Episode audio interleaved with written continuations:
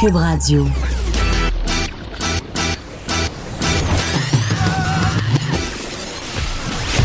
Pour elle, il n'y a jamais de mauvaise question. De 13 à 15. Les effronter. Avec Geneviève Peterson.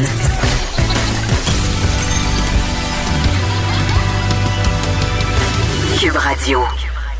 Bonjour tout le monde, j'espère que vous allez bien avec vous pour les deux prochaines heures. Et euh, je veux juste qu'on se parle un peu de l'écrasement qui a eu lieu en Iran. On sait qu'il y a beaucoup de Canadiens qui ont péri dans l'écrasement des Canadiens de la diaspora iranienne. Il y a des enfants aussi. Euh, les gens voyageaient en famille. Évidemment, c'était le temps des fêtes.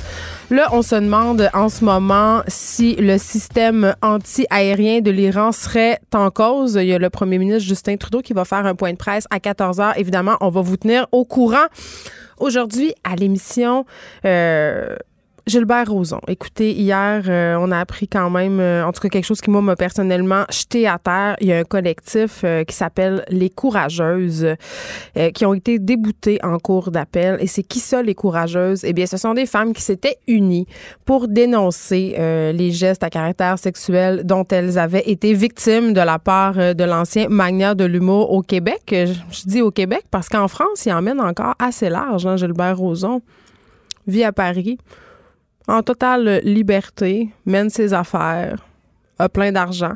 Et c'est quand même euh, assez particulier. On aura une des membres du collectif Les Courageuses pour venir évidemment nous parler de sa réaction, euh, nous raconter un peu comment ça s'est passé parce que Bon, euh, c'est la cour d'appel, il y a plusieurs juges et ça ne faisait pas l'unanimité, c'est-à-dire que les juges ne s'entendaient pas vraiment. Bon, euh, pour qu'on en vienne à une fin de non-recevoir, il y a eu une majorité, mais ce qu'on a invoqué, euh, par ailleurs, est assez, en tout cas, à mon sens, euh, assez ridicule. En fait, ce qu'on reproche aux courageuses, c'est de ne pas avoir le même lien avec M. Roson. Et on a souligné aussi que le caractère des gestes sexuels qui avaient été posés envers ces femmes-là était très différent de l'une à l'autre. Donc, je sais pas pour vous, mais moi, en ce qui me concerne, avec euh, tous les événements auxquels on assiste ces derniers mois, ces dernières années, avec le mouvement MeToo, l'affaire Matineuf en France, euh, le, procès d'Harvey Weinstein qui s'est ouvert euh, cette semaine à New York, les nouvelles accusations qui sont tombées, ces avocats qui essaient de faire reporter la cause, je me dis, si j'étais une victime d'agression sexuelle, puis je regardais tout ça aller, là, je me, je me dirais, sérieusement, mon fort intérieur, ben regardez, même si je porte plainte, ça sert à rien. C'est toujours les forts, les riches, ces hommes-là finissent toujours par remporter parce qu'ils sont capables de se payer des équipes d'avocats absolument compétents et formidables qui vont utiliser n'importe quelle faille dans le dossier pour avoir gain de cause. Et souvent, le système de justice se, se retrouve les pieds et les points liés parce que justement, il y a vice de procédure ou qu'on niaise sur des points de droit. Et le résultat, au bout du compte, c'est que ces femmes-là qui se sont unies, ben, ils se sont fait dire qu'elles comptaient pas. C'est ça le message qu'on retient. Donc, c'est assez déplorable et c'est un sujet qu'on va aborder à l'émission aujourd'hui. Master Bugarici fait son grand retour euh, pour 2020, sa première chronique. Et je sais pas, euh, tu sais, moi puis Master, on se voit chaque jour parce qu'il fait les têtes enflées. Donc souvent, quand je sors de mon émission, je le croise. Et hier, on, jasait à quel point c'était difficile après un long moment de vacances parce qu'on a eu quand même deux semaines d'arrêt, ce qui est assez rare. moi, ça faisait personnellement quelques années que j'avais pas pris deux semaines de vacances collées. Retrouver la routine là, quand tu recommences après, là, retomber dans les lunchs, retomber dans, dans la vitesse. moi, sais la, vitesse avec un grand V, là, ma mère était chez nous cette semaine et était complètement flabbergastée de voir à quel point ça roulait chez nous le matin. Tu sais, on se lève à, 6h50, on déjeune, on fait les lunchs. À 7h37, on est dans le char. Tu sais, c'est réglé au quart de tour. Et c'est difficile et les enfants trouvent ça difficile aussi. Donc, ce sera le sujet de notre discussion aujourd'hui. On va reparler de Fugueuse. Cette semaine, on a reçu euh, Ludivine Redding qui joue Fanny dans Fugueuse. La saison 1 et là, bien sûr, la saison 2 qui vient de commencer sur les ondes de TVA. Il y avait Michel Allen aussi, euh, l'auteur euh, de la série avec nous. On a parlé de la façon dont Fugueuse peindrait un portrait assez réaliste de la vie des jeunes filles en fugue. Mais aujourd'hui, on reçoit une professeure qui, tu sais, j'aime ça faire le contrepoids. J'aime ça quand on parle de des sujets, essayer de couvrir à 360 parce qu'il y a eu un article dans le Devoir qui disait, écoutez, Fugueux, c'est très bien fait, évidemment, euh, puis c'est le fun parce que ça a un peu éveillé les consciences ça a sensibilisé aussi les gens à cette réalité-là. Euh, les, les, les, personnes sont beaucoup plus attentives. Il y a moins de préjugés aussi, peut-être, mais en fait, ce qu'on déplorait, entre guillemets, dans ce qu'on soulignait plus que déplorer dans l'article du Devoir, c'était que Fugus présentait le point de vue peut-être davantage des policiers. Puis je dois dire que quand même, je trouve que c'est un point de vue intéressant parce qu'on a eu Ghislain Vallière ici plusieurs fois à l'émission pour nous parler euh, de l'exploitation sexuelle des jeunes filles, de la prostitution juvénile. Et évidemment, euh, c'est un point de vue. Eux, ils sont là-dedans tous les jours. Ils ont accès à des témoignages de jeunes filles qui sont poignées là-dedans, des jeunes femmes aussi qui étaient là-dedans. Euh, et vraiment, c'est un discours qui est très, très orienté, c'est-à-dire que ces filles-là n'ont pas le choix et c'est souvent quand elles se ramassent en feu qu'elles se retrouvent à vouloir ou devoir gagner leur vie à l'aide du travail du sexe. Mais euh, en tout cas, il y a des chercheurs, entre autres une qu'on va recevoir aujourd'hui, une chercheure en travail social qui trouve qu'il y a plusieurs éléments qui manquent dans la série Fugueuse pour dresser un portrait peut-être un peu plus réaliste et global de cette réalité-là. Donc, je trouvais ça intéressant qu'on discute de ça. Parce qu'à chaque fois qu'on parle d'exploitation sexuelle des jeunes filles, j'ai tant des courriels de travailleuses du sexe qui me disent écoutez, moi, j'ai un problème quand j'entends que euh, tout le monde est exploité automatiquement. Puis là, évidemment, quand on parle de jeunes filles mineures, c'est indiscutable, mais on a souvent une espèce de côté répressif. On oublie la réalité aussi des jeunes garçons là-dedans. Il y a la notion de faux choix aussi qui rentre en ligne de compte. Donc, on va essayer de discuter de tout ça. On aura Jean-Louis Fortin aussi, euh, rendu un habitué de l'émission, je dirais ça, directeur de notre bureau d'enquête, parce que là, euh, l'ex-première ministre du Québec, Nathalie Normando, vient de demander un arrêt de procédure. On invoque l'arrêt Jordan, quand même assez paradoxal quand on sait que Mme Normando, il y a à peine quelques mois, se déchirait la chemise sur la place publique en disant Je suis une victime et le procès est la seule façon de laver ma réputation. On va en discuter avec Jean-Louis Fortin. On va aussi parler de cette idée. Et là, là, je, je me retiens pour pas pogner les nerfs. Là. Euh, docteur Chiquan, notre bon vieux docteur Chiquan qui a fait une sortie, euh, ma foi, qui me fait sortir de mes gonds. Il faudrait pas utiliser notre cellulaire quand on allait son enfant. Parce que, écoutez, il faut, lui donner de l'attention à cet enfant-là, même quand tu l'allaites deux heures et demie, il faut que tu le regardes dans les yeux sans arrêt, même c'est d'or, même c'est d'or, il faut que tu le regardes, il euh, faut que tu le stimules. Il y aurait des liens entre euh, les mères qui regardent leur euh, cellulaire en allaitant et les retards de développement chez les enfants. J'ai bien hâte de voir qu'est-ce que mon invité va en penser. On va recevoir docteur Christiane Laberge et elle tente les deux, Christiane Laberge. N'est pas nécessairement entièrement d'accord avec le docteur Chiquan, mais elle n'est pas comme moi. Je pense qu'elle compte ça les parents qui regardent euh, des séries sur Netflix en allaitant. Dave Morgan aussi sera de retour aujourd'hui. Il va nous parler de son temps des fêtes, la nouvelle année qui commence. En tout cas, lui nous dit que cette nouvelle année 2020 pour lui, c'est un write-off. Ça commence vraiment mieux qu'en 2019. Donc, j'ai hâte de voir quel chapeau, pardon, quel chat il va nous sortir euh, de son chapeau, de son sac ou lapin, peu importe, parce qu'il nous a fait quand même des révélations assez intenses euh, en 2019. Dave Morgan, il nous a parlé de son arrestation pour faculté affaiblie. Il nous a aussi parlé de sa grand-mère qui regardait de la porn. La barre est haute. La barre est haute pour 2020. Et finalement, il faut rester jusqu'à la fin parce que qu'est-ce qu'il y a le jeudi? Qu'est-ce qu'il y a le jeudi à la fin de l'émission? C'est les potins. Caroline G. Murphy en a plein, plein, plein, plein pour nous autres. Donc, on va bien s'amuser. Bon. Euh, on se parle un peu d'une nouvelle série qui va être diffusée sur Netflix très bientôt et qui fait, qui fait polémique, qui fait jaser. Il y a une pétition qui circule en ce moment même pour que cette série-là ne soit pas diffusée. C'est la docu-série qui s'appelle Goop Lab. Et bon, Goop, tout le monde le sait, Goop, c'est la compagnie de Gwyneth Paltrow, cette papesse du bien vivre, de la santé, du yoga, du vagin en santé, de l'art de vivre, du blanc, du blé, hein? C'est elle. Donc, euh, je pense que Gwyneth est rendue là à voir sa série télé. Après Marie Kondo, Gwyneth Paltrow. Et vraiment, euh, ce site, parce que Gwyneth, elle joue, joue plus au cinéma. Elle gagne sa vie maintenant avec cette espèce de site euh, de l'art de vivre où elle nous vend toutes sortes de cossins. Il y a un magazine, une sorte d'affaires, tu sais. Puis, la suite logique de tout ça, évidemment, c'était la série télé sur. Bon, c'est une série lab, c'est-à-dire on, teste des affaires. Euh, de façon pseudo-scientifique, on utilise le mot lab. Donc, s'il y a le mot lab, en tout cas, moi, ce que ça me dit comme téléspectatrice, c'est que ce sera euh, forcément scientifique. Et c'est justement, c'est justement ce que craignent les gens, en particulier certaines personnes des communautés scientifiques, c'est qu'on véhicule de la fausse information. Parce que, là, au cours des dernières années, quand même, l'entreprise de Gwyneth Paltrow, Goop, euh, a soulevé différentes controverses. Il y avait des médecins, entre autres, qui s'étaient un peu euh, mis ensemble pour dénoncer certaines publications de l'ancienne actrice qui a vanté les mérites du nettoyage du vagin à la vapeur. Pas juste le nettoyage du vagin, là, il y avait des douches. Pourquoi ça implique tout le temps le vagin, ces affaires? Moi, c'est la question que je pose.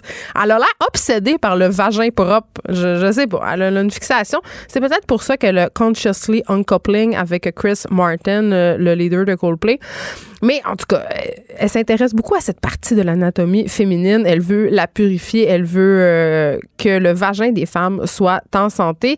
Et en septembre 2018, par ailleurs, Goop, sa compagnie, a dû payer 145 000 dollars pour avoir diffusé une publicité trompeuse sur des produits. Euh, et entre autres, un qui avait beaucoup fait jaser et on a beaucoup ri de ça dans les médias et je trouve ça important de continuer à en rire, c'est le fameux œuf de jade, OK? Euh, cet œuf de jade que les femmes devaient s'insérer dans le vagin et qui devait les aider à contrôler leur cycle menstruel. C'est une affirmation, évidemment, qui est nullement fondée sur aucun précepte scientifique et c'est ce que tranché le tribunal de la Californie. Et il n'y a pas juste Gwyneth en passant qui fait la promotion des œufs de jade que l'on doit s'insérer là où vous pensez. Régulièrement sur Facebook, je vois passer des pubs par rapport à cet œuf-là qu'on appelle l'œuf de Yoni. Yoni pour... Euh, le chakra qui est en lien avec cette partie de notre anatomie. Donc, il y a vraiment des personnes qui s'insèrent des œufs de jade euh, dans le vagin puis qui ont l'impression qui sont en meilleure santé sexuelle à cause de ça et que leur menstruation se passe de façon beaucoup plus euh, sereine et ça peut causer vraiment des dommages, ça peut s'infecter. En tout cas, euh, bref, ne faites pas ça. Il y a plein de scientifiques qui sont sortis, des médecins pour dire euh, les œufs de jade, faut vous m'arrêtiez ça, ça comme absolument aucun sens. Et bon, là, c'est ça, je disais, il y a une pétition pour que la série soit pas diffusée. Et là, je sais qu'il y en a, puis en même temps, il faut faire attention, il faut protéger la liberté d'expression, il faut pas censurer les choses, et ça, j'en conviens. Euh, bon, quand il y a une polémique comme ça, tout le monde se dit un peu, ouais, mais les gens sont capables de faire la part des choses. Tu sais, quand on voit des choses, on est capable de se dire que ça a du sens ou pas. Mais oui, puis non.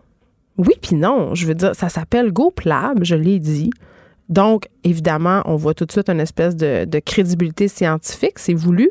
Et la télé, dans la tête de bien des gens, c'est un média crédible. La radio, la télé, le journal, quand c'est écrit, quand on le dit, vous prenez pour acquis que les informations sont vérifiées, qu'il y a des gens derrière ça pour valider. Vous faites bien, vous avez raison.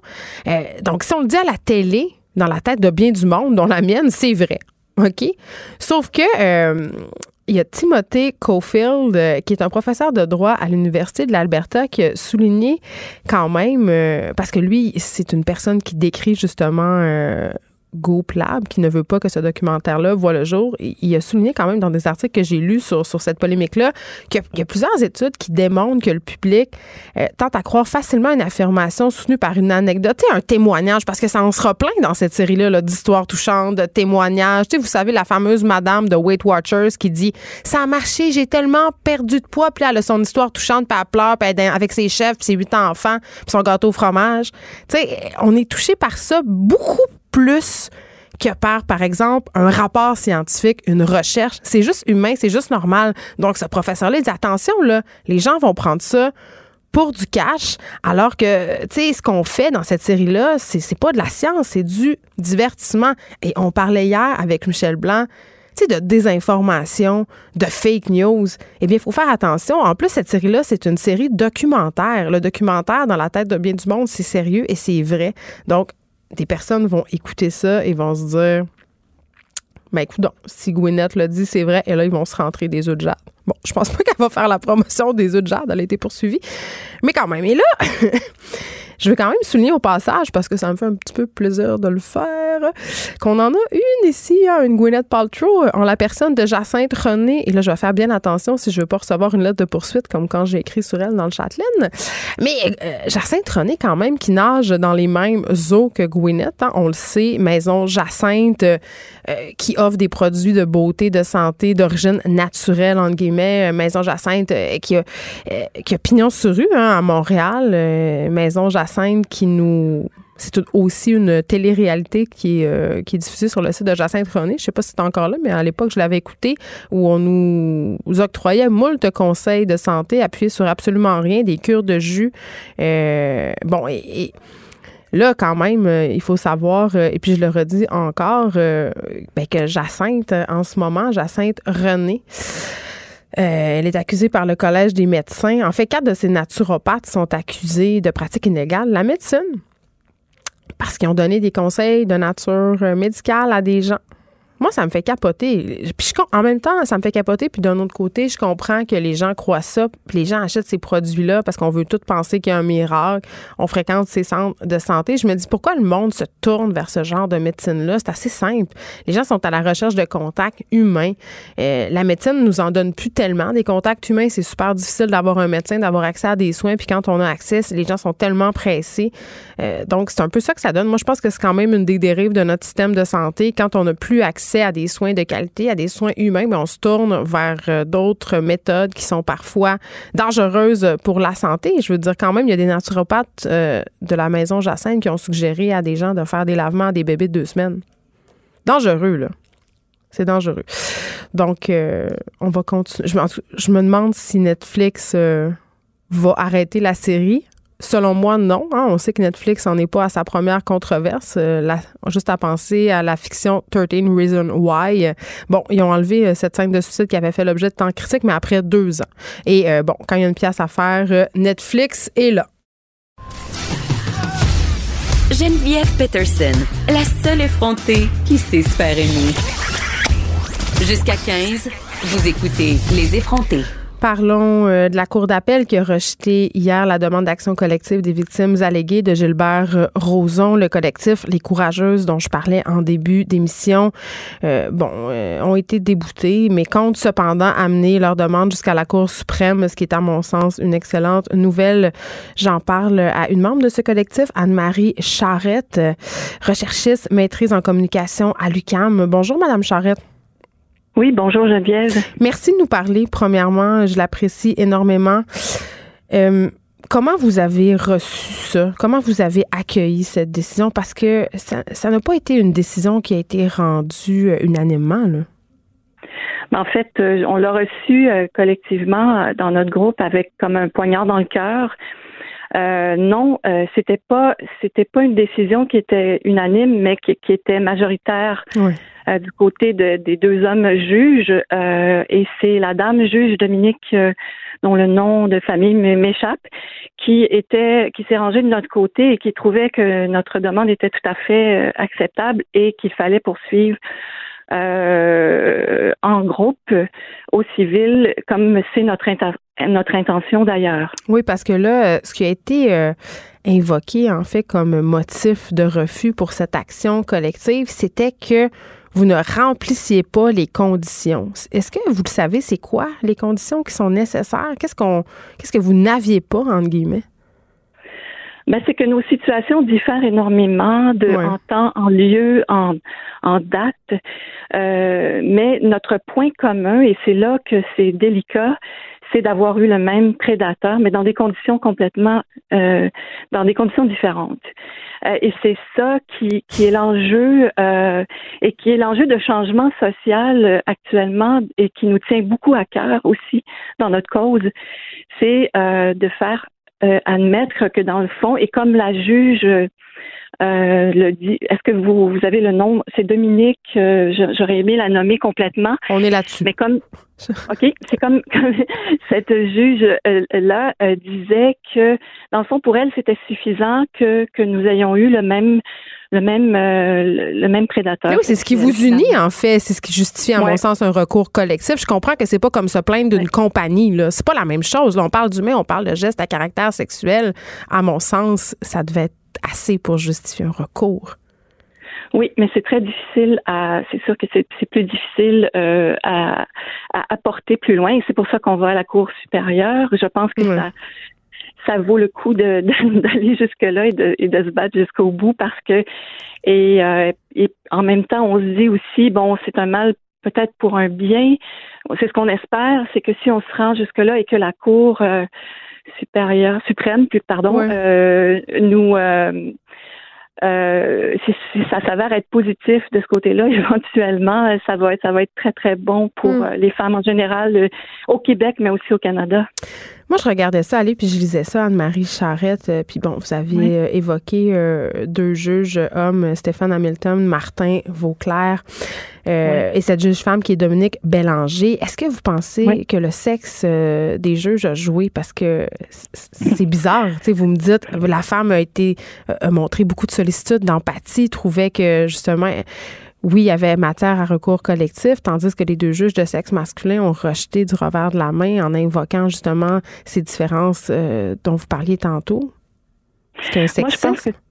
Que, que, oui, on peut on peut tout de suite sauter sur ça, mais c'est plus c'est plus profond que ça. Je pense que c'est une mm. question d'ouverture d'esprit aussi. Euh, je pense qu'on a, on a fait face à des juges, euh, à trois juges, une qui avait une grande ouverture d'esprit euh, mm. et qui et qui avait peut-être à cœur, euh, ben c'est, c'est, c'est, mon point de vue, mais qui avait peut-être à cœur le changement social dont on a absolument besoin actuellement et surtout depuis MeToo, et puis avant aussi, mais là depuis MeToo c'est encore plus flagrant.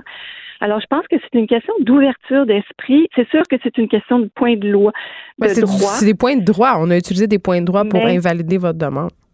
Oui, mais en même temps, c'est, c'est, ça peut être aussi, je, j'y vais là avec grande réserve parce que je suis loin d'être une spécialiste, mais ça peut être aussi subjectif, je, je le mets en guillemets, euh, la loi peut être interprétée et c'est, ce qui fait la force des grands avocats, comme le avocat de M. Roson qui a, qui, a, qui, a, qui a défendu son point et qui a été entendu euh, à ce moment-là. Mais nous, on continue en tout cas dans l'action collective. On est convaincus que c'est la solution, que, que, que regrouper, on est plus fort. Ben, que, oui, voilà. Madame Charrette, je trouve ça important que vous le souligniez parce que j'imagine que de faire toutes ces démarches-là avec d'autres femmes, ça a énormément contribué au processus et que ça a favorisé aussi chez certaines, je ne sais pas si c'est votre cas, mais euh, à ce désir de d'aller de l'avant, de porter plainte. Ben, euh, c'est ce que c'est ce qu'on souhaite ardemment et nous, euh, nous c'est dans ce sens-là qu'on veut travailler et qu'on qu'on cherche à, à travailler et, et, c'est pour ça qu'on a aussi on a, on a euh, fonder les courageuses, qui est un qui est une future au BNL qui va sûrement être active après tout euh, après toute cette histoire. Mm. Euh, puis on, on, veut continuer l'information des jeunes femmes. mais mais ce qui, est, ce qui est important, oui, je pense que ça, ça, ça fait bouger les choses, c'est sûr, mais c'est sûr que nous, c'est jamais à notre goût. on veut on veut aller jusqu'au bout. On est on est prête à on est prête à ça, puis euh, c'est, ce qui nous attend de toute façon, puis on, on est prêt, on est prête. Ce que je trouve dommage, vous évoquiez tantôt, Madame Charrette, le mouvement MeToo. On est dans cette vague de dénonciation. Euh, il y a des procès aussi qui ont lieu. Il y a celui de M. Roson qui va avoir lieu au printemps. Euh. Monsieur Weinstein aussi, la semaine dernière, il y a ce cas en France de cet écrivain Gabriel Masneff qui devra faire face à des chefs d'accusation aussi. Euh, on a mhm. l'impression que les choses bougent, mais quand on voit des décisions comme ça qui sont rendues, qui sont vraiment, euh, puis c'est de façon très personnelle que je le dis, des décisions que je trouve malheureuses. tu sais, il y a des victimes en ce moment qui sont chez elles puis qui se disent, ben, à quoi ça sert de parler finalement? On gagnera jamais. Oui, mais il n'y a personne qui a, qui a, dit que ça allait être facile et, et ça, c'est, c'est absolument dans, dans l'état des choses. Et, et c'est sûr que tant qu'on ne fait pas bouger les lois, tant qu'on ne fait pas bouger euh, à un niveau supérieur, c'est-à-dire euh, tant que les mentalités changent pas aussi, tant que les juges ne sont pas éduqués, parce qu'il y, a comme jury pop là, qui, il y a, des choses oui, c'est ça. Il y a des choses qui sont mises en place pour comme former, éduquer les avocats, leur leur leur euh, c'est quand même une un, champ très spécial là, puis euh, peut-être même ce qu'on espère aussi un tribunal euh, oui vous le souhaitez ça un tribunal spécialisé, Ben, c'est sûr, parce que c'est sûr qu'on peut pas traiter ces histoires-là comme d'autres histoires, comme une histoire de meurtre, par exemple, qui, je sais pas, c'est tout le temps des histoires moins claires, moins évidentes à traiter parce que parce, parce qu'il y a des zones de gris? Ben oui, la preuve est extrêmement difficile à faire, mais bon, on, tu sais, c'est ça. À, ce niveau-là, c'est sûr que l'éducation euh, et l'ouverture d'esprit et, et, les changements euh, sociaux sont, sont absolument euh, appréhendés puis souhaitables. Donc, vous allez continuer? Vous allez porter cette, cette cause jusqu'en Cour suprême?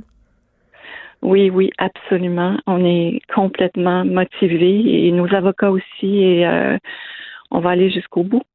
Anne-Marie Charrette, merci de nous avoir parlé. C'était très généreux de votre part. Membre des Courageuses, on parlait à Madame Charrette par rapport à cette décision qui a été rendue hier euh, par la Cour d'appel du Québec euh, qui a rejeté la, demande d'action collective des victimes alléguées de Gilbert Rozon.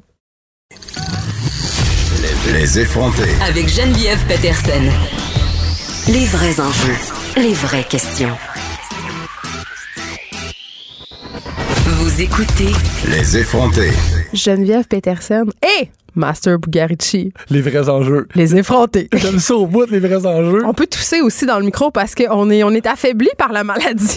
Oui. Mais, on n'a pas la même attitude. Toi, face à la maladie, tu portes un veston aujourd'hui, ce qui est très rare, et moi, j'ai une chemise carottée et un chandail d'Aladin.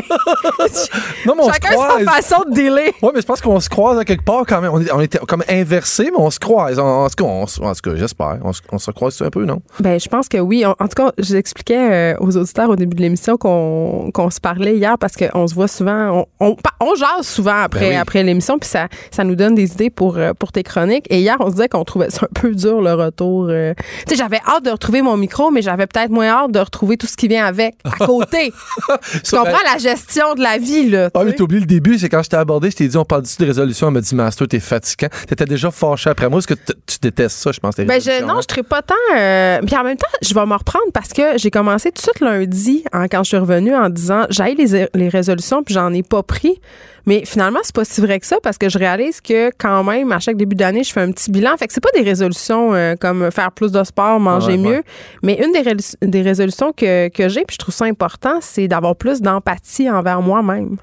Ouais, D'être moins dur, puis d'essayer de, de, passer moins de temps sur mon sel, puis puis euh, quand je suis avec mes enfants, surtout. Ben, tu sais, faire un, faire un genre de bilan, je pense pas que ça peut nuire à personne de se regarder des fois dans le miroir. Bilan financier aussi. Ben non, mais un bilan, on fait ça le 1er janvier. Mettons, on, fait ben, on se regarde dans le miroir, puis des fois, bon, on est moins beau, puis on a d'autres de, s'améliorer un peu. Des fois, on n'aime pas trop ce qu'on voit. Ben, en tout cas, moi, je, moi j'en, prends aucune résolution parce que je les respecte jamais, puis je déteste me décevoir. En même temps, c'est fait pour ça. T'as bien raison, mais c'est quoi qui a frappé le plus fort? C'est la routine. Puis, euh, c'est de ça que je veux parler aujourd'hui. Puis, évidemment, je vais l'aborder peut-être un peu plus du côté versus les enfants parce que c'est, comme ça que ben, je.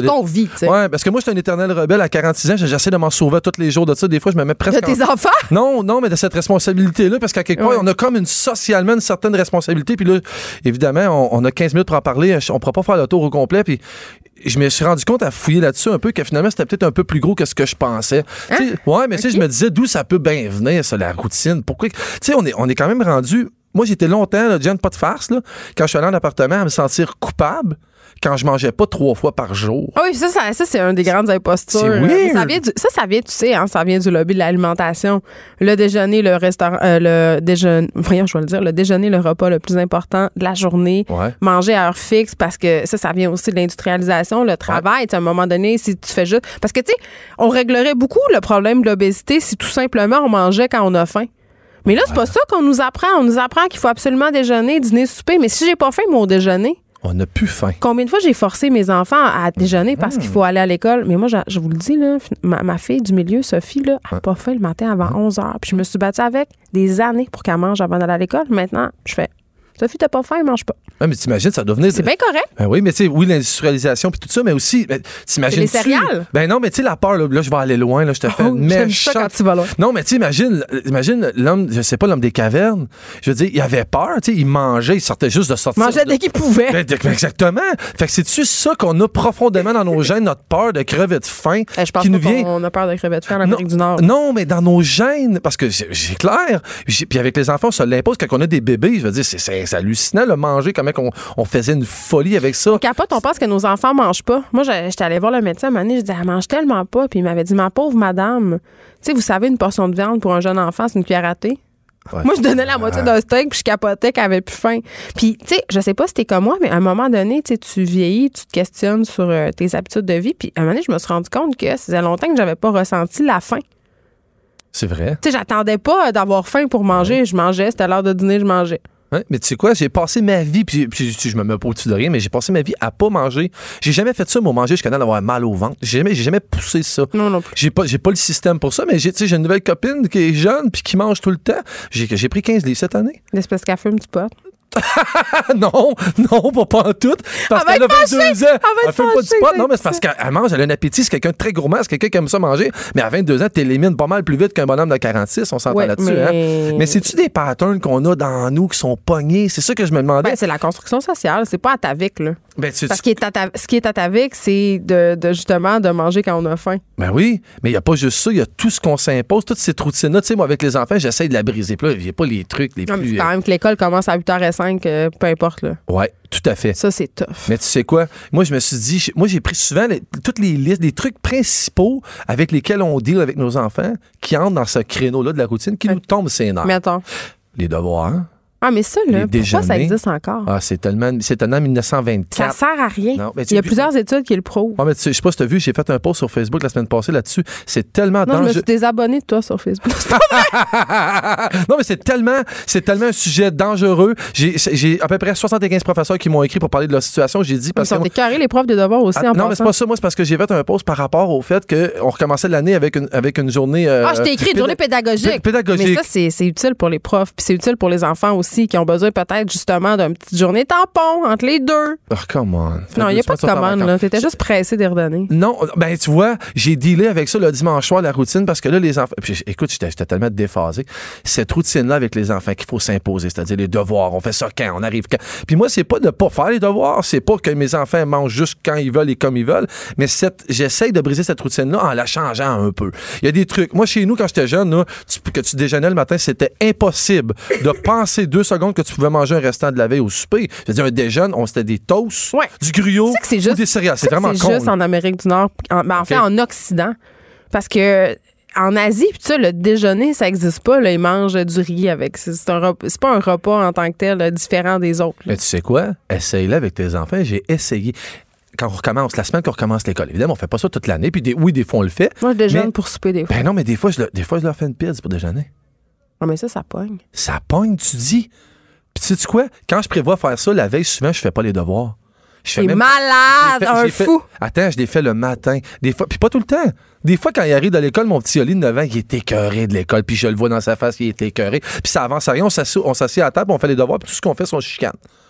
Parce qu'il est pas content, puis là, moi, je le pousse, puis moi, je suis pas. Toi, ça t'énerve-tu quand ils se tortillent sur leur chaise, quand ils font leur. Ils font, il y en a pas sauf faire des devoirs, hein? Ah, je Hein? je On ah, je- ah, deviens un tyran. Non, en On fait, je deviens plus une merde. conservateur? Ah, je qu'on deviens une merde de papa. Je suis tellement pas cool quand il s'agit des devoirs, ces affaires-là. Je deviens tellement de merde. Ça m'énerve. Tu sais, moi, je suis l'enfant numéro 9 de 10. Puis là, j'ai mes enfants. Si mes parents écoutent, je vous aime au bout. Là, mais de l'assistance aux devoirs, j'en ai pas eu tant. Mais non, mais on n'a pas besoin. s'arrangeait. on est, hey, moi, là, je comprends pas. Les parents, là, ils sont à côté de leurs enfants de 9 ans puis ils font les devoirs avec eux autres. Non. Excusez, là, à 9 ans, tu es capable de faire tes devoirs. Ouais. Si l'enfant a besoin d'aide, il va venir te le demander. Ça, Ouais. mets ça au clair tout de suite, là. Oui. Moi, ça me fait capoter. Mais Est-ce qu'on peut donne. arrêter de les infantiliser, s'il vous plaît? Oui, bon, si on arrêtait les devoirs, on réglerait un gros Non, problème. mais on arrêtons les devoirs euh, complets. Moi, c'est ce que. Hey, là, je me. Savez-vous ce que je fais? Oui, donc, Moi, j'ai dit à mes enfants, tu veux pas y faire tes devoirs? t'es fait pas. Fallait pas. Subisant les Oh, conséquences. ça ressemble tellement. J'ai fait ça avec mon grand qui est au Hey, secondaire. voir si je vais commencer à me stresser parce que chose en troisième année, elle fait pas ses devoirs.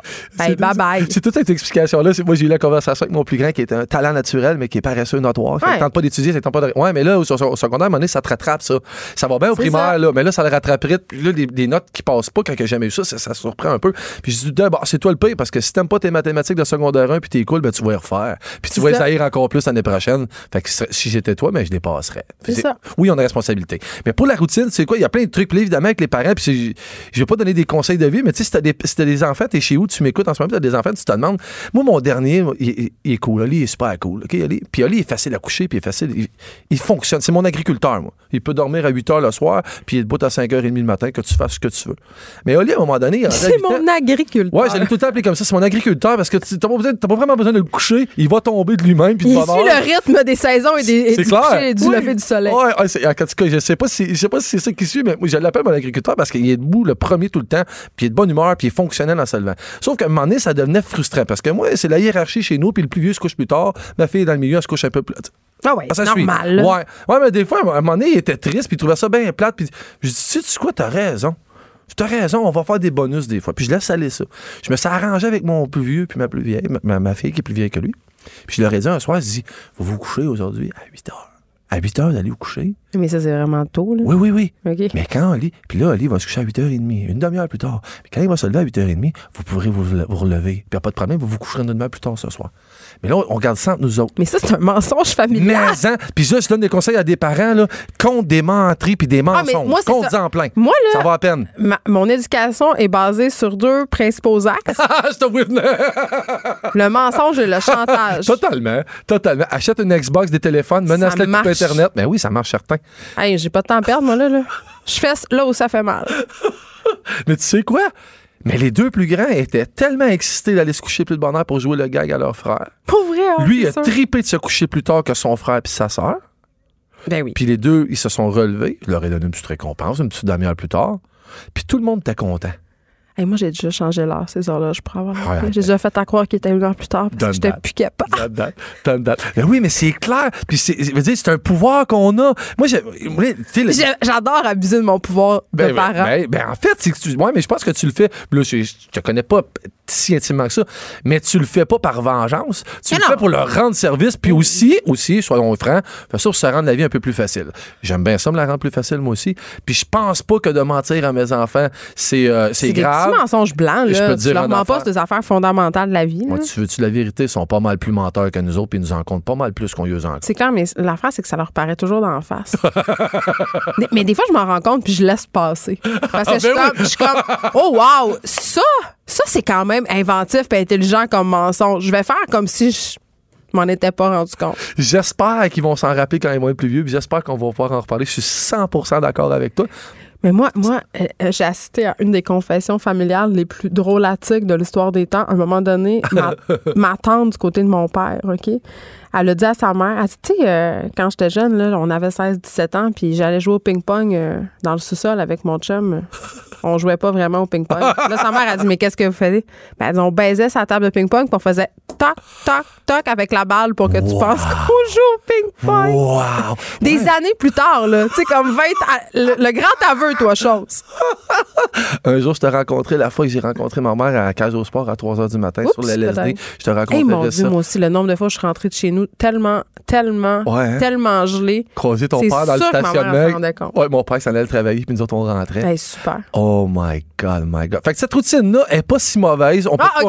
Non, mais on On peut pas, non, mais on peut pas s'en départir, puis on vit avec, fait partie de notre quotidien. C'est quelque chose qui, je pense qu'en même temps, c'est une routine rassure aussi. Tu sais, euh, faire des comparaisons boiteuses, mais avec les animaux, c'est quelque chose de très rassurant. Oui, c'est ça- quelque un, chose. un enfant a besoin d'un cadre, là. Ça, c'est clair. Tout à fait. Puis un enfant qui est, qui est bien cadré euh, fonctionne bien, pas nécessairement mieux que les autres, mais fonctionner bien. Il va surtout être rassuré. Puis ce qu'on veut nos enfants avant tout, c'est qu'ils soient rassurés et Ouais. qu'ils se sentent bien dans leur vie. Ce qui est tough quand on est séparés comme nous, c'est de s'assurer que les routines diffèrent pas trop d'un endroit à l'autre. Tu sais quoi? Non, mais c'est vrai, sent- je sais que c'est Ah, un enjeu de Eh chicane comme pour Ouais. plusieurs parents séparés parce que c'est trop différent. J'ai lâché prise.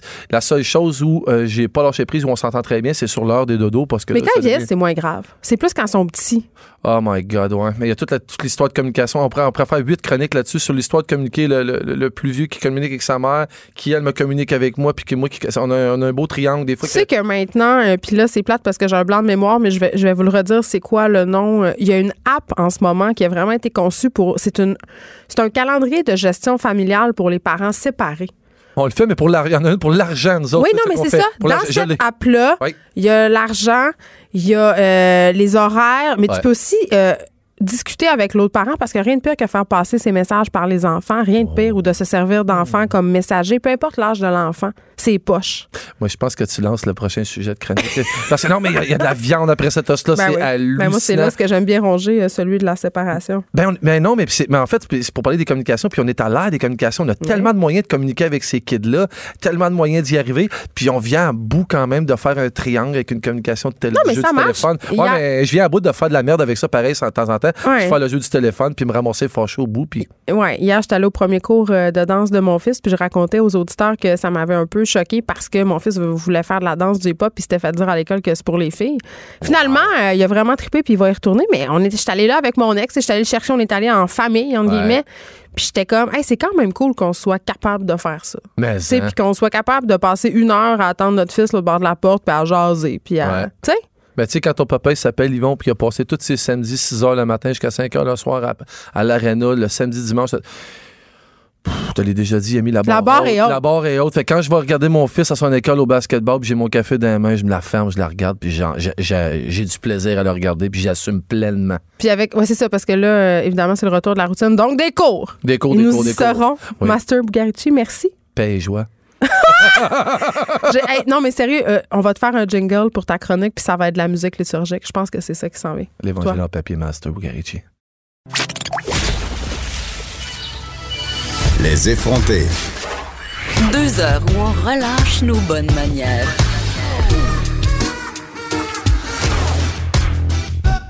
Je rappelle qu'il y aura un point de presse par le premier ministre Justin Trudeau à 14 heures par rapport à l'écrasement de cet avion en Iran. Est-ce que cet avion a été abattu par erreur euh, par l'Iran? C'est une hypothèse qui est discutée en ce moment. Donc, on abordera ça lors de la conférence de presse et assurément aussi, on parlera euh, de la situation entre les États-Unis et l'Iran. On va suivre ça pour vous, bien évidemment. Mais avant, euh, on fait un petit retour sur la série Fugueuse. On a reçu cette semaine Redding et Michelle Allen, qui est l'autrice de la série. Euh, et là, euh, il y avait cet article super intéressant dans Le Devoir parce que Fugueuse, c'est une série quand même euh, qui, marque, qui a marqué le Québec. J'en parle pas au passé parce que là, la saison 2 est en ordre, mais ça a vraiment beaucoup fait jaser. Ça a sensibilisé, je pense, aussi une bonne partie de la population à cette réalité-là. Mais comme je disais tantôt au début de l'émission, il y a tout le temps deux côtés de médaille et il y avait cet article dans le Devoir que je trouvais fort intéressant sur euh, le point de vue de Fugueuse et il y avait une intervenante dans cet article-là, euh, professeure au tra- en travail social à l'UCAM, qui disait écoutez, on a un peu, c'est un peu le point de vue policier. Fugueuse, pas mal en soi, mais quand même, il y a d'autres choses qui existent et j'ai décidé de la recevoir pour qu'on puisse discuter de cet aspect-là, de ce point de vue. Jade Bourdage-Lafleur est avec nous. Bonjour, Madame Bourdage-Lafleur. Bonjour.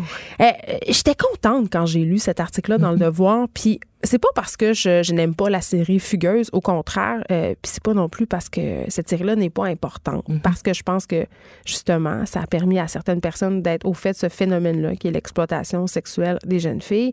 Mais comme vous le soulignez, euh, c'est le point de vue policier qu'on nous présente.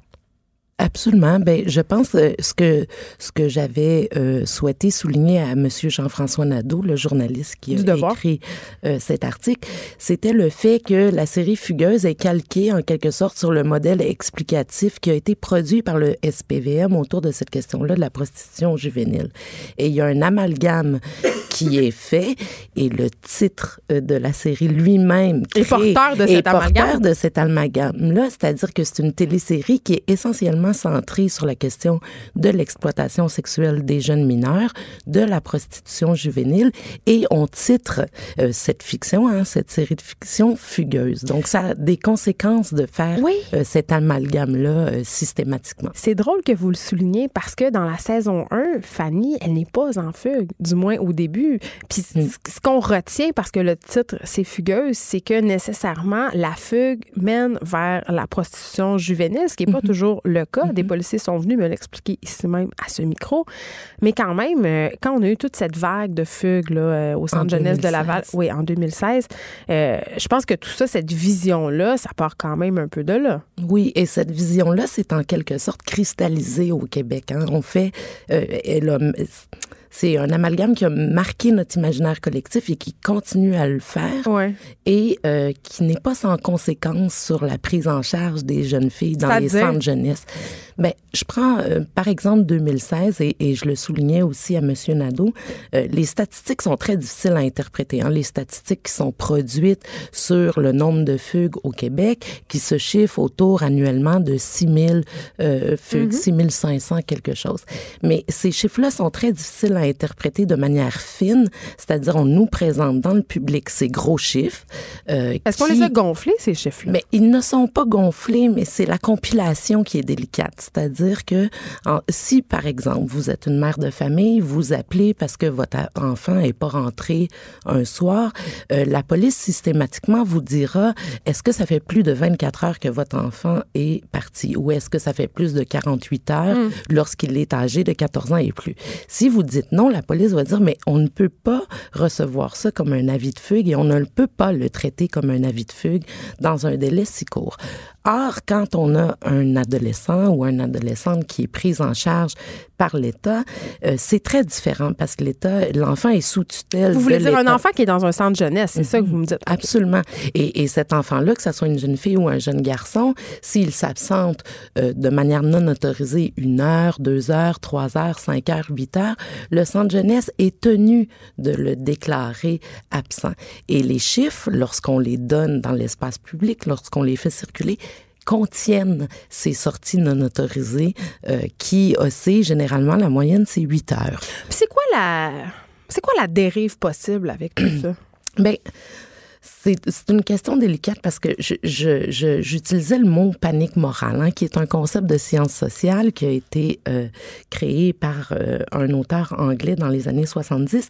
La panique morale, c'est lorsqu'on prend une situation, une pratique ou quelque chose comme ça et qu'on va un peu surestimer dans l'espace On l'exagère. On l'exagère euh, pour que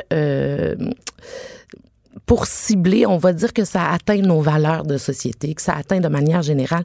Et il y avait des commentaires très particuliers, comme quoi, par exemple, Fugueuse, la télésérie, euh, fait circuler un peu cette idée que ça pourrait nous toucher tous, que ça pourrait... Ben, en fait, c'est cette idée que ça arrive même dans les bonnes familles. Exactement. Ce qui n'est pas un, argument déplorable en soi qu'on puisse dire une chose comme celle-là, c'est juste que c'est surestimer une problématique. Et Parce que c'est pas systématique. C'est pas, ce le, c'est pas le, le schéma qu'on voit le plus souvent. Absolument pas, mais on a une façon, puis le Québec ne fait pas exception, là. C'est pas une exception, le cas québécois, là, mais on a une façon de traiter de la sexualité à l'adolescence qui est toujours empreinte de panique morale. Et on va prendre en charge ça, on va développer, il va avoir tous des savoirs experts pour apporter des solutions. Euh, on a beaucoup parlé au Québec d'hypersexualisation, alors que toutes les recherches sérieuses montraient que l'âge de la première relation sexuelle, par exemple, dans les générations d'adolescents actuels, est repoussé comparé à il y a 10 ans. Donc, les recherches sérieuses montrent bien qu'on n'est pas du tout dans des dynamiques comme celle-là. Mais ça fait des bons sujets pour les médias. Ça fait de très bons sujets pour les médias, mais on vit tous de ça. On, vit un peu de ce qu'on dénonce, c'est-à-dire et les experts et les organisations et les politiques publiques. Euh, je veux dire, euh, on vit sous le modèle de la crise. S'il n'y a pas crise, il n'y a pas de subvention. Mais en même temps, ben c'est ça, parce que Madame Bourdage-Lafleur, vous en conviendrez, l'exploitation sexuelle des jeunes filles, ça existe. Bien, bien sûr. Et, mm-hmm. Et une série comme Fugueuse a contribué peut-être à exacerber, parce qu'on en a parlé dans les médias, une certaine volonté politique de faire quelque chose. Il y a des fonds qui ont été euh, quand même injectés. Je dis pas que c'est à cause de la télésérie Fugueuse, mais si on sensibilise la mm-hmm. Population ben, c'est un peu ça l'effet pervers, c'est que il faut une crise pour qu'on fasse quelque chose. Hmm. Et, et, et c'est pour ça aussi que gonfler, surestimer des problématiques, ça devient un peu notre problème à tous et la manière dont on, on, on fonctionne un peu tout le monde. Il n'y a pas un organisme qui peut euh, faire une demande de subvention, par exemple en intervention, sans évoquer qu'il y a un problème sérieux auquel il doit répondre. Ben, en même temps, on donne de l'argent public, c'est un peu normal qu'on légitimise le fait qu'on en a vraiment besoin. Sauf, oh, allez-y. Sauf que ces paniques-là ont des conséquences. Euh, les, premières à subir les conséquences de ça sont les jeunes filles elles-mêmes. Hmm. Euh, je, je, prends, je reprends la crise de 2016.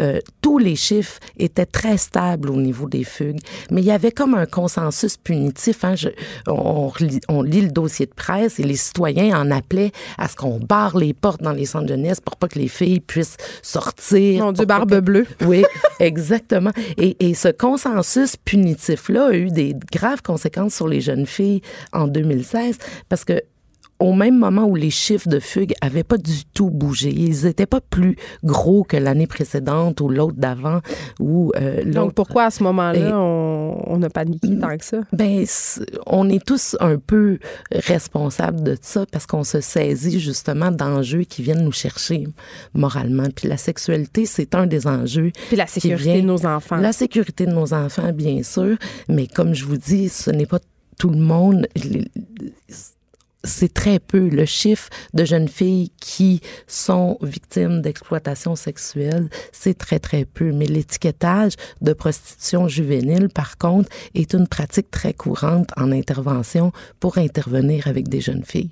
Madame Bourdage-Lafleur, vous évoquez dans l'article du Devoir un certain double standard en ce qui a trait au traitement de la fugue mhm. au féminin versus le traitement de la fugue au masculin. Absolument. Les, les, les chiffres sont assez paritaires, en fait, euh, au niveau des statistiques. Il n'y a pas plus de jeunes filles qui fuguent. Il me semble que sur les avis de recherche qu'on voit dans les médias, c'est toujours des jeunes filles. Oui, parce qu'on s'inquiète plus des jeunes filles que des jeunes garçons.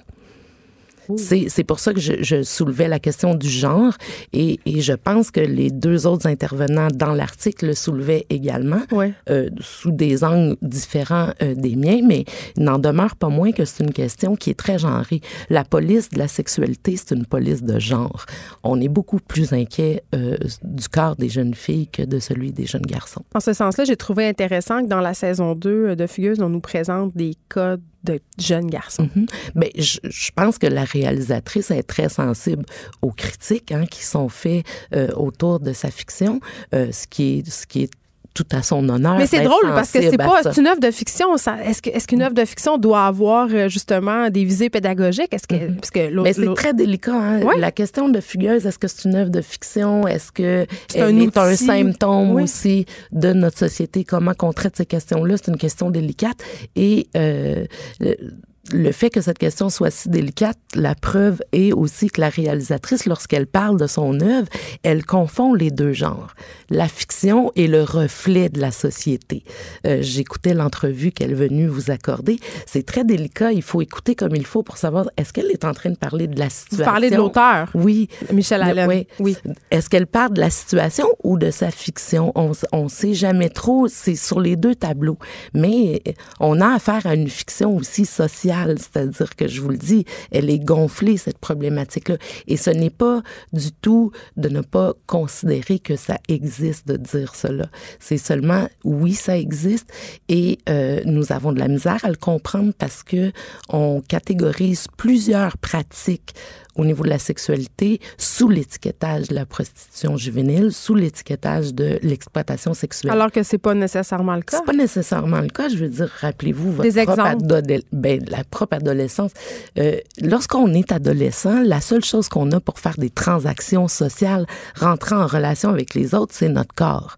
Donc, il y a une des transactions sexuelles qui se passent. Euh, on peut prendre n'importe quelle école secondaire où une jeune fille va faire une fellation dans une salle de bain, euh, par exemple, euh, pour gagner le respect de ses pairs.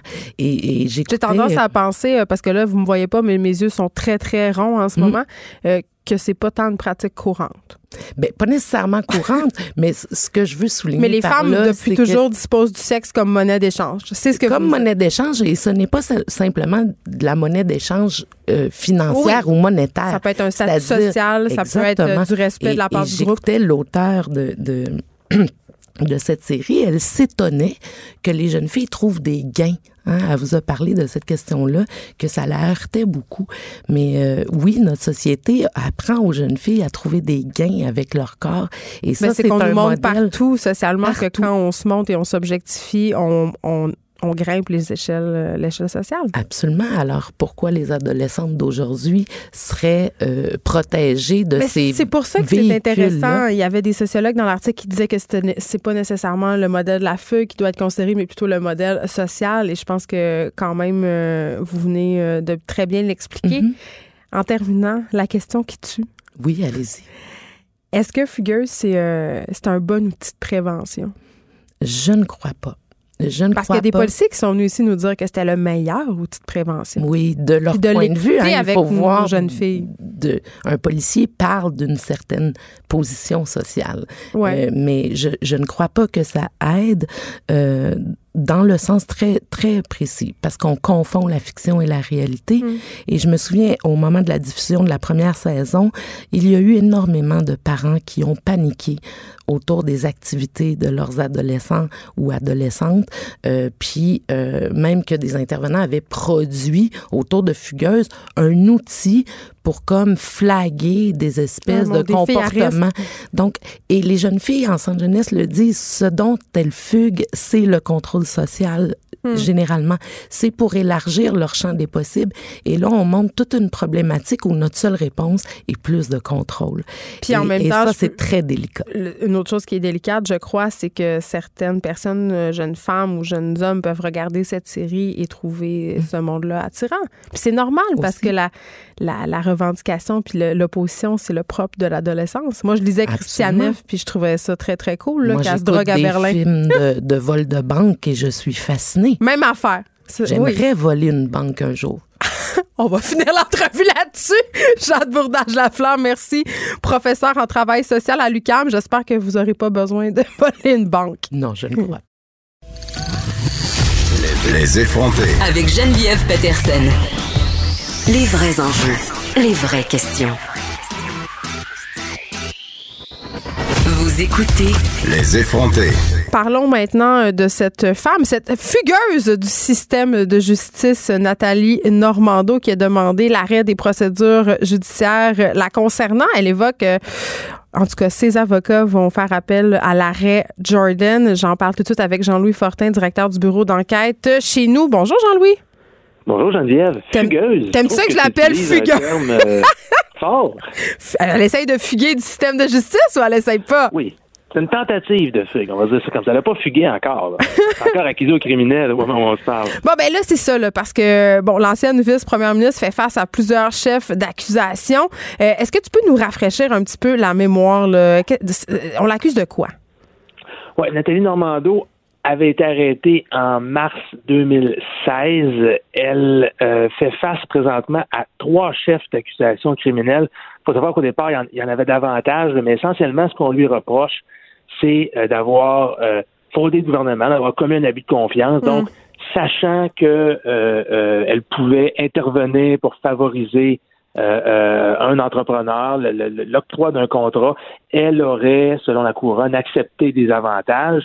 Puis qu'on a compris au fil des mois depuis son arrestation, c'est que les avantages que, qu'elle aurait eu, là, c'était du financement pour son parti politique, donc le Parti libéral, et aussi là, euh, une poignée d'autres avantages qui ont une moins grande valeur monétaire, par exemple des billets de spectacle, il y a hmm. même question de, de, de, fleurs que Inno Amito lui aurait envoyées. Bref, elle aurait donc abusé euh, de, de, de, de, sa confiance, de, la confiance que la population mettait en elle comme ministre pour profiter des avantages et permettre... À des fins personnelles aussi, tu sais. c'est ça. Exactement. Mais là, tu sais, puis bon, j'ai là, ça a l'air de me faire sourire, mais quand même, c'est un, une autre raison de devenir cynique. C'est quand même un coup, un coup de théâtre parce que Madame Normando, il n'y a pas si longtemps, voulait absolument être entendue par le tribunal. Elle disait que c'était la seule façon de laver sa réputation. Puis là, ben, si on suspend les procédures, il n'y en aura pas de procès. Donc, qu'est-ce qui va arriver avec sa réputation, Jean-Louis? C'est ce qu'elle dit depuis le début qu'elle veut être euh, entendue. Hein. C'est la deuxième fois donc que Nathalie Normando est impliquée dans une demande d'arrêt Jordan dans ce cas-ci. La première fois, la demande avait été refusée, mais c'était pas la seule qui faisait la demande. Cette fois-ci, elle est seule, Mme Normando, à, faire cette demande-là. Euh, le, ce que le, la, défense entend plaider et a toujours voulu plaider, c'est que la preuve était insuffisante. Hein, que c'est pas parce que tu as reçu une paire de billets de hockey ou une paire de billets pour Céline Dion pour un bouquet de fleurs que comme ministre, euh, c'est assez pour te corrompre, pour te, te faire prendre une, une, décision euh, ben, euh, qui, qui, qui, est aussi importante que donner un contrat ou une subvention de millions de dollars pour un contrat se réalise. Là, puis on le sait, les ministres sont invités d'un bord puis de l'autre, puis ils ont tout le temps accès quand même à certains privilèges, tout comme les vedettes, comme tout le monde. Là, c'est un système, puis des billets de hockey, c'est pas non plus un pot de 20 400 000 là, on s'entend. Effectivement, sauf que la thèse de la, couronne, euh, je te le rappelle, c'est que quand même ces firmes-là qui auraient été avantagées donnaient des dizaines, voire des centaines de milliers de dollars de financement politique au ça, ça c'est moins, ça c'est moins légal. Oui, et que Mme Normando était bien au courant de ça. Reste à savoir s'ils sont capables de le prouver si le dossier va tenir, euh, va, tenir en cours. Dans ces, euh, ces dossiers-là, euh, et, particulièrement celui de Mme Normando et de Marc-Yvan Côté, un autre ancien ministre libéral qui est également accusé, c'est normal que ça prenne du temps. Mais ce qui a été particulier, c'est qu'on s'est rendu jusqu'en Cour suprême. Il y a eu toute une série de requêtes de la part de la défense et surtout de Marc-Yvan Côté qui ont allongé le processus. Euh, tu te rappelleras, sont allés en Cour suprême, entre autres, parce qu'ils voulaient que Marie-Maude Denis, la journaliste de Radio-Canada, oui, vienne révéler ses sources. dévoiler ses sources parce qu'elle avait fait des reportages concernant l'entreprise Roche, puis tout ce qui était les allégations de, financement illégal, euh, d'avantages indus. Ça n'a pas fonctionné. La Cour suprême a renvoyé le dossier euh, euh, au niveau provincial. Et effectivement, ça fait quoi, ça va faire presque quatre ans qu'elle aurait été arrêtée au mois de mars. On peut comprendre quand tu es accusé, ça fait quatre ans que ton sort n'a pas été réglé, tu peux commencer à t'impatienter. Mais elle a dit qu'elle peut, elle peut plus gagner sa vie, là, puis c'est clair, là, c'est fait mettre dehors de la radio, euh, puis il n'y a personne qui veut l'engager, c'est bien sûr. Mais au niveau, au niveau de la réputation, ça serait effectivement beaucoup plus facile pour elle de se trouver un emploi. Ceci dit, elle a, elle a quand même pu faire de la radio euh, après avoir été après avoir été accusée, mais on peut comprendre qu'elle est qu'elle est hâte que le tribunal tranche une fois pour toutes. Ce ne serait pas la première si elle réussit, hein, parce que là évidemment la juge devra trancher dans les prochaines semaines est-ce qu'on accorde l'arrêt de Jordan pour hmm. délai déraisonnable? Il y a des accusés en matière de corruption qui ont été euh, qui ont euh, échappé à la justice grâce à, la radio. On en a parlé ensemble. on en a parlé ensemble. Des, des co-accusés de Gilles Vaillancourt, l'ex-maire corrompu euh, de Laval, euh, qui ont eu, qui ont bénéficié d'un arrêt Jordan. Si ma mémoire est bonne, il y en a quatre au moins qui ont eu l'arrêt Jordan, puis il y en a d'autres que le juge s'apprêtait à, accorder l'arrêt Jordan, puis la couronne a tout simplement retiré les accusations pour des délais déraisonnables. Des gens contre qui on avait accumulé de la preuve, là, mais qui finalement ben, ont pu euh, ont pu reprendre la liberté totale et n'ont jamais dû faire face à la justice. Donc, il y a des précédents quand même, même en, matière de corruption, euh, où, ça s'est euh. On verra euh, si l'arrêt Jordan lui sera accordé. Jean-Louis Fortin, merci, directeur du bureau d'enquête au Journal de Montréal. Et je reprécise que Nathalie Normando clame toujours son innocence. Elle n'a jamais dérogé de cette version. Elle dit qu'elle est innocente. Écrivaine. Blogueuse. Scénariste et animatrice. Geneviève Peterson. La Wonder Woman de Cube Radio. Bon, on est rendu au sujet de l'émission qui me fait poigner les nerfs. Est-ce que l'utilisation des cellulaires par les femmes qui allaitent? Nuirait vraiment aux enfants. C'est du moins ce que prétendu le docteur Chiquan euh, dans d'autres médias. Et j'en parle tout de suite avec le docteur Christiane Laberge, omnipatricienne. Bonjour Christiane Laberge, docteur Christiane Laberge. Bonjour madame. Là, là, Madame Laberge, il y a plusieurs pédiatres, OK, qui ont observé des troubles de développement chez des enfants, des bambins dont la mère utilise un mhm. cellulaire ou une tablette pendant l'allaitement. Puis mhm. moi, quand je lis des affaires comme ça, je me dis, écoutez, ça manque un petit peu de nuance, là. Eh, c'est pas parce qu'une mère allaite son enfant en regardant son cellulaire qu'elle n'accorde pas d'attention à cet enfant-là. Vous vous situez où, vous, vous euh, comme médecin, par rapport à tout ça? Bien, en fait, ce qu'on a remarqué, c'est que l'utilisation de la tablette en général pour les enfants est quand même pleine de couleurs. Le, cellulaire, si rendu à allaiter en ne regardant que ton cellulaire, ben on a un problème parce que théoriquement, tu devrais regarder ton bébé.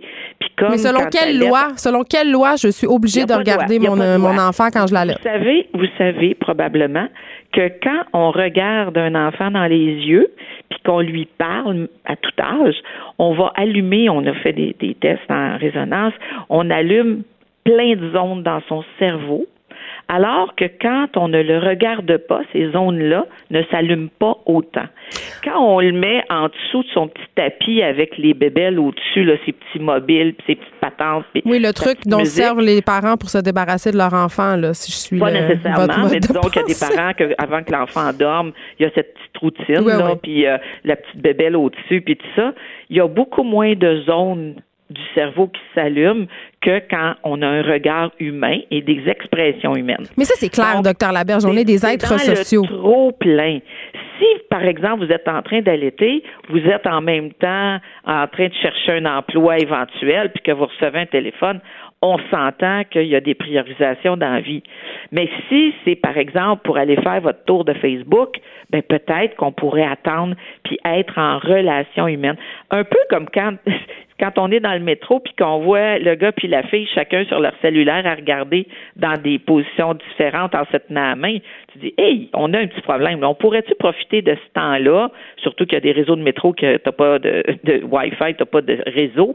On pourrait-tu profiter de ce temps-là pour se parler ou juste être présent à l'autre? Je sais pas. Moi, moi, je suis un peu tannée de cette démonisation du cellulaire euh, par les gens d'un certain âge, mais regardez, docteur Laberge. Moi, j'ai trois enfants, d'accord? J'ai allaité ma fille de 13 ans, 3 ans, mon autre mhm. fille, 2 ans, mon fils, un an et demi, OK? Puis on sait toutes qu'au début, quand on allaite, ça dure 3 heures, ça dure 2 heures et demie, ça dure une heure. C'est tellement long, OK? C'est long, c'est long, c'est long. Fait que c'est bien évident que le réflexe humain premier pour une maman, c'est de regarder son enfant dans les premières minutes de l'allaitement. Mais quand ça fait 30 minutes qu'il me tête puis qu'il s'est endormi, je peux-tu regarder une série sur Netflix? Je pense pas que ça va créer un retard dans son développement. je ne pense pas. Une fois que le bébé, on est d'accord.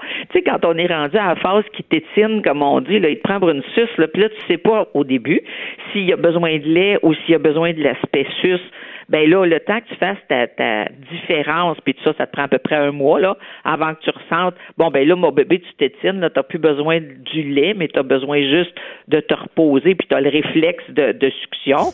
Alors, déjà là, de connaître la différence entre les différents modes de succion, ça c'est de un. De deux, c'est clair que quand tu allaites la nuit, puis que tu as un petit bébé, que ça il prend une demi-heure à faire son petit rapport, puis que tu l'as sur l'épaule, ben on s'entend que là, tu le regarderas jamais dans les yeux pendant qu'il fait son petit Bon, fait que je peux checker Instagram sans qu'un monsieur qui a jamais allaité puis qui a jamais eu d'enfant me dise que je suis une mauvaise mère?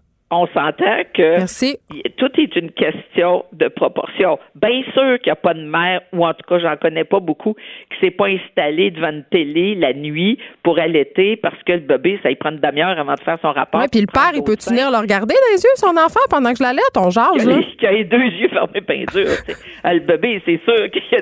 Puis à part de ça, tes boires de nuit, ça, doivent être dull and boring. Ben, c'est dull. Moi, j'écoutais Six Feet Under. J'écoutais ça. Ça n'allume pas la lumière tout autour de toi, là, pour que ça fasse de la lumière. Fait que le principe, quand tu allaites, c'est surtout que quand tu es en communication avec le bébé, que tu le regardes dans les yeux et que tu sois pas. Mais tu sais, je vais vous donner un exemple.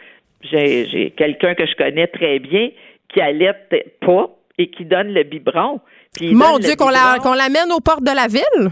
Non, mais qui donne le biberon, c'est papa qui donnait le biberon avec le bébé complètement tourné vers l'avant puis le biberon dans le bec à un mois. Ben, comme le bébé ne voit pas très loin, on s'entend qu'il n'y avait pas de contact humain non plus, puis il n'y avait pas de contact avec personne parce qu'il est trop non-voyant pour avoir une interaction avec l'extérieur. Mais en même temps, docteur Laberge, je suis absolument, mais je suis convaincue que ces parents-là ont des contacts avec leurs enfants à d'autres moments de la journée. C'est parce que moi, mon problème avec ce genre de, de, de sortie-là, euh, appelons ça comme vous voulez, là, c'est que je trouve que ça en culpabilise encore les parents. On fait des grosses généralités. On dit que, ce que les gens retiennent, c'est que regarder son cellulaire en allaitant, c'est mal. C'est encore une espèce d'affaire pour que les femmes se sentent coupables, se sentent des mauvaises mères, alors que vous savez ce que Mme Roosevelt disait, hein? Non. Personne ne peut me faire sentir coupable sans en avoir ma permission. Alors, la culpabilisation de l'autre, là, ben, ça m'appartient ma culpabilisation à moi, là, ça m'appartient. C'est que si moi, je décide que je te, par exemple, comme je vous disais tantôt, que je suis en recherche d'emploi, que je reçois un téléphone ou que je reçois un, texto pertinent et prioritaire, je hmm. vais le prendre. Si par contre, j'ai ma main libre pendant que j'allaite, mon petit bébé il est dans sa phase de gelé comme une balle, hein, que vous connaissez. Oui, puis que devient vraiment très sous. il est sous-mort. Puis que j'en profite pour le taponner, pour le caresser, parce que j'ai toujours une main libre quand j'allaite au bout d'un certain temps. On s'entend qu'il n'y a plus besoin de moi pour se tenir. Ouais. qu'à ce moment-là, je prends cette, cette ce temps-là pour le caresser, pour le. Puis lui, il a les deux yeux fermés. C'est sûr que je peux regarder quelque chose d'autre quand j'attends la deuxième tétée ou le deuxième sein. Mais c'est toujours une question de proportion. Il y a des enfants, il y a des femmes qui sont incapables que ce soit au biberon ou n'importe quoi, incapable d'avoir une conversation maintenue comme des hommes qui sont incapables de te regarder dans les yeux pour avoir une conversation avec un début, un milieu puis une fin. L'autre chose, c'est que l'enfant qui arrive et dit Maman ou papa, euh, quelle quelle question. Qu'est-ce qui se passe quand je vous dis un instant, attends, attends, attends. Souvent, l'idée de part, tu vires les talons de bord puis tu fais d'autres choses.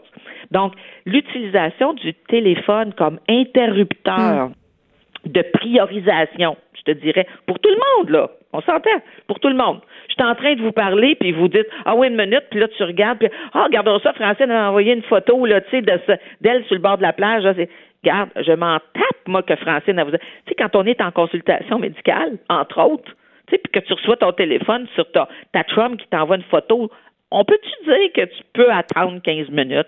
Oui, ben là, on est rendu en déficit d'attention euh, globalement. C'est exactement la même chose. C'est exactement la même chose qu'on dit au niveau de l'allaitement, au niveau de la stimulation des enfants. C'est pour ça qu'en 0 et 2 ans, on suggère. Et les enfants, vous allez regarder, parce que c'est sûr que quand il est tout petit, puis que tu l'as collé contre toi, puis qu'il a les deux yeux fermés bien dur, pendant qu'il boit, parce qu'il est tout petit, ben en avant, ça le dérange pas trop d'avoir la télé. Mais il y a des enfants que ça va déranger, tu sais, les espèces de petits curieux qui ont Ils tournent leur tête de manquer quelque chose, tu sais. Hmm. Ils tournent la tête, puis là, tu sais, t'es obligé de les ramener. Malheureusement, des fois, tu vas être obligé d'écouter un livre lu plutôt que de regarder la télé, tu sais. Ben, en tout cas, ce que j'ai retenu de notre conversation, c'est que, comme dans tout, c'est une question euh, d'équilibre, hein, disons Absolument.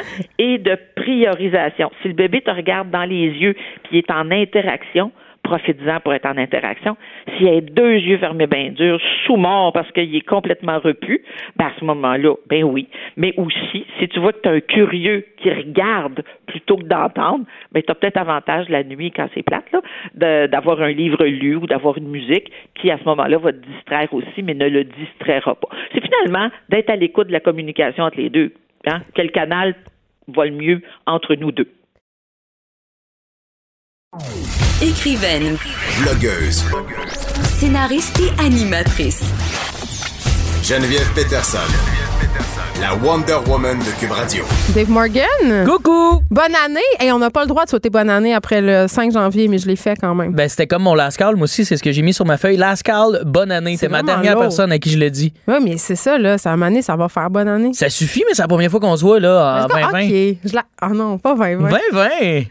Oh! C'est le fun! Ça donne le goût de boire du vin. Absolument. On est deux petites matantes là, de 45 ans qui ont le goût de boire du vino à Tu sais que j'ai 37, donc bientôt 45. Hein? Eh, vis ta vie, hein? Pas moi.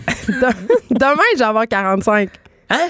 Ben oui, ça va tellement passer vite. C'est ça que tout le monde me dit, tu vas voir plus tu vieillis, plus tu passes vite. Vivons l'année qu'on a à vivre. Oui, puis là, attends, là, aujourd'hui, tu nous parles euh, que ton année 2020 commence, euh, a commencé pas mal mieux que l'année passée parce que ça a commencé par l'hôpital. Oui, ben moi, cette année, je l'ai vécu en tabarouette le temps des fêtes parce que l'année dernière, euh, du 22 décembre au 3 janvier, le père de ma copine nous a quittés. On s'est ah! ramassé aux soins palliatifs. Claude qui était, Dieu son âme, gravement malade on le salue, hein, s'il nous écoute euh, de l'au-delà. Ben, il aimait beaucoup ce que je faisais. Pour vrai, c'était un homme euh, de science hyper brillant, mais il aimait beaucoup les conneries que je disais, moi. Puis elle euh, acceptait, il acceptait bien que sa fille soit en concubinage avec un décrocheur scolaire? Absolument. OK. Ouais, ouais, il, savait que j'avais une tête ses épaules, puis il était là pour m'en apprendre aussi de son côté. Mais bref, on a eu un temps des fêtes complet aux soins palliatifs. C'est rude quand même, mais ça te fait réaliser l'espèce d'aspect familial. Tu au vrai sens de Noël. Tabarouette, oui. on a fait le décompte de Noël, tu du jour de l'an, parce qu'on était, on a passé tout le réveillon là-bas. Euh, le, tu sais, le 3, 2, 1, bonne année, là. J'ai fait ça aux soins palliatifs, tu sais, justement, se souhaiter. Qu'est-ce que tu dis? Bonne mort? Qu'est-ce que tu dis? C'est ça qui était weird, parce que je veux pas, il y avait aussi les, les infirmiers infirmières qui étaient là. Euh, tu sais, ça donne un ton quand même spécial parce que c'est la vie c'est ça qui arrive. Malheureusement, Claude avait 75 ans, ce qui n'est pas énormément vieux, mais quand même, il était atteint d'une maladie dégénérative. Puis on en était là avec lui, puis ça nous a tout attristés, mais c'était une bonne année avec la petite. En plus, je me rappelle, il y avait la, la petite TV d'hôpital. Il y avait le bye-bye. Le bye-bye qui jouait dedans, un peu noir et blanc, parce que ces TV-là, on dirait qu'ils sont nés avant les dinosaures. Là. Puis là, les petites chin-chin, comme avec un petit pâté à gauche. Puis c'était tellement rude, là, mais en même temps, c'était triste, mais c'était beau. Parce que je regardais d'autres gens. Tu sais, il y a des gens qui sont seuls à Noël. Mais moi, cette année-là, j'en ai vu seul aux soins palliatifs à Noël. Hey, c'est triste. Mais t'avais-tu le goût d'aller voir? Ben, un peu, mais en même temps, des gens vraiment mal en point, malheureusement, tu sais, qui sont en, déshydratation. Tu sais, les soins palliatifs, c'est ça. C'est des gens qui, qui, attendent la mort, tu sais. Fait que. Je vais faire une crise de panique. Ah ouais? je suis désolée, je voulais pas. pas bien. Hein? Ben, tu vois, c'était ça, moi, mon réveillon d'année dernière. Super. Mais on, on nie beaucoup ça. Mais là, cette année, mettons. Cette année, hey, on l'a vécu, notre réveillon. Des parties de Noël sans arrêt. Pas famille parlé de. Claude, là. On a parlé de Claude, Ouais. inévitablement, c'est- sûr. C'était comme le un an qui nous avait quittés. Mais on dirait que la famille s'est réunie encore plus fort que les autres années parce que l'an passé, c'était difficile. Puis là, tu sais, Ouais. tu le réalises tellement. Et T'avais une meilleure TV, j'espère. j'avais une meilleure. Bye. Ouais, ouais, ouais. Pour le bye, le bye bye, il était HD Dolby Surround. L'as-tu regardé? Euh, pour vrai, non, j'ai écouté le lendemain un peu Hangover, je pense. Euh, Donc, t'as pas suivi toute la polémique autour euh, du manque de writer féminine? Ah ouais, non, j'ai pas su ça. Ah, ben, Ben, moi, je, je regarde les sketchs sans penser au genre des gens qui écrivent les sketchs. incroyable. Non, je suis comme ça, moi, en 2020. OK. Fait que, Fait que fuck, fait que t'as passé un beau Noël, puis fuck la polémique. fuck la polémique. Mais oui, puis j'ai eu, un- j'ai eu un petit moment de malaise, justement, vu que j'ai reçu plein de gens à Noël. Tu reçois-tu bien du monde, toi, dans le temps des fêtes chez vous? Ben, je sais que t'as déjà 14 000 enfants. Euh, ouais, ben non, on a reçu. En fait, c'est. Est-ce que je vais dire ça? Il y a, il y a un ami qui avait. euh, je vais pas le nommer puisqu'il est connu, mais c'était un ami qui, qui avait fait un party chez eux entre Noël et jour de l'an, puis il était obligé de l'annuler OK? parce qu'il était malade. Donc, j'ai comme récupéré le party, puis je l'ai amené chez nous. T'as été le bouche-trou du party? Ben, en fait, on n'a pas été le bouche-trou, on a sauvé Ah, le, ouais. le party. Fait que je me suis retrouvée à recevoir. euh, Pour quelle quand raison, même, lui, il avait euh, annulé son party? Il est maladie. Ah. Il était malade. OK, OK. Un, un être faible, Ah, mais t'es fine quand même. Je suis une bonne personne. bonne Vraiment? personne. Fait que, ouais, j'ai, reçu euh, pas mal de gens, mais à cette seule unique occasion. Non, moi, j'adore ça. Ben, moi, j'aime ça, mais quand ça se cumule, là, deux, trois soupers, plus la famille qui dort à la maison, moi, mon père Ah non, était ça, là. ça, je veux que tout le monde s'en aille. Ah, Moi, j'avais la famille de ma blonde qui vient pas souvent parce que sa sœur habite en Belgique. OK, je t'explique, j'ai vécu un petit malaise et un malaise assumé qui a été raconté aux gens concernés. Je t'explique. Euh, les dodos à maison familiaux, tu sais. C'est un dodo non. familiaux? Ouais, Dodo familial. familial, pardon. Et j'ai, moi, j'ai éprouvé hein? du malaise parce que moi, j'étais un gars très Adam et Ève à la maison. Tu sais, je, je, moi, je m'aime bien ça, me promener du bat. Puis, tu sais, j'ai le droit. Je chez vous? Ben oui, je suis chez nous. Et euh, fait quand la famille est là, je me sens moins chez nous, justement. Puis c'est normal, c'est un peu de même. Quand t'as de la visite, t'a- t'acceptes ça. Ben, et là, T'as le choix aussi de te promener nu, mais c'est bizarre. c'est bizarre, absolument. Puis j'avais euh, ma soeur, ma, blonde, une sœur qui vit en Belgique depuis 20 ans. Et plus vieille qu'elle, elle a des enfants euh, de 19 ans. Et on a eu un petit malaise parce que son lit gonflable a brisé. Puis c'est drôle, elle a un petit accent français. Marion, qu'elle s'appelle, puis elle est venue nous voir, euh, c'était la première nuit. Fait Tonton, tontine, le matelas est dégonflé. Et là, tu sais, ce petit accent-là qui rajoute, moi, pour moi, un peu de quoi de loufoque. Là, je fais OK, ben peut-être que tu pourras aller au rez-de-chaussée. Tu sais, grand-maman habite là. Elle dit Non, maman dort avec. euh, mamie dort avec maman. Là, je vivais comme une espèce de petit sketch qui avait pas de sens. Et là, ma blonde, spontanément, dit à sa nièce de 18 ans, mais dort avec nous. Et Marion, tu sais, c'est une femme accomplie, super belle. Et là, moi, je suis comme, OK, les filles, on dirait un scénario Ouais. cheap de film pornographique. OK, j'aime vraiment pas ça. Et en plus, Marion est au milieu de nous deux, puis j'ai assumé la situation. Là, moi, je suis comme crime, euh, tonton. Tonton, il y a des érections la nuit. OK? Fait que je suis pas à l'aise avec la situation, les filles. Et euh, j'ai vu qu'eux aussi n'étaient pas à l'aise. C'est euh, drôle d'idée. j'ai dormi sur le matelas euh, dégonflé, brisé cette nuit-là. C'est triste. hein? Mais imagine. Tonton, il a pris le bar. Tonton a pris le bar. Tonton, tontine, je vais faire dodo avec vous. Ça a comme marqué mon temps des fêtes. Fait que c'est. C'est vraiment bizarre. J'arrête pas de parler comme ça depuis euh, le 25 décembre. Puis c'est rien passé, là. Tu me Ben non, ça. crime. Voyons, c'est juste, j'a- j'accepte que j'ai un esprit tordu, puis tout le monde là. Je pense que bien des garçons auraient pensé à ça, mais ils l'auraient, été, ils l'auraient, rien dit. Mais moi, j'ai assumé que crime, je trouvais ça porn un peu, là. La nièce qui arrive, euh, à vous. Avais-tu des lulus? Ah oui! Ben, non, elle avait une couette. Elle avait juste une, couette, mais que les deux petites mèches qui dépassent en avant un peu 90, 90s, là. Tonton, tontine, j'ai fait dodo. Bref, moi, ça m'a tellement fait rire. Mais. j'ai dormi sur le matelas, donc euh, dégonflé à cause de ça. Bref. Ok. Ça fut un beau moment marquant de mon temps des fêtes et j'ai aussi un cadeau de marde. T'as-tu Ah un petit cadeau de marde, toi? Ben moi, j'en- ben, en fait, j'ai pas eu de cadeau. Ben, rien donc. Non? Rien. Ben, j'ai eu six verres par ma mère, des verres à vin. Wow! crime, ça en dit long, hein? Il y a un grinder à fromage. Voyons, calique. Mange du cheese puis saoule-toi. C'est quoi? T'es- T'es-tu fait avec des vins fromages, tu sais? Je sais pas pourquoi elle m'a acheté ça. Mais j'étais contente quand même. J'avais vraiment besoin de verres à vin. Pour vrai.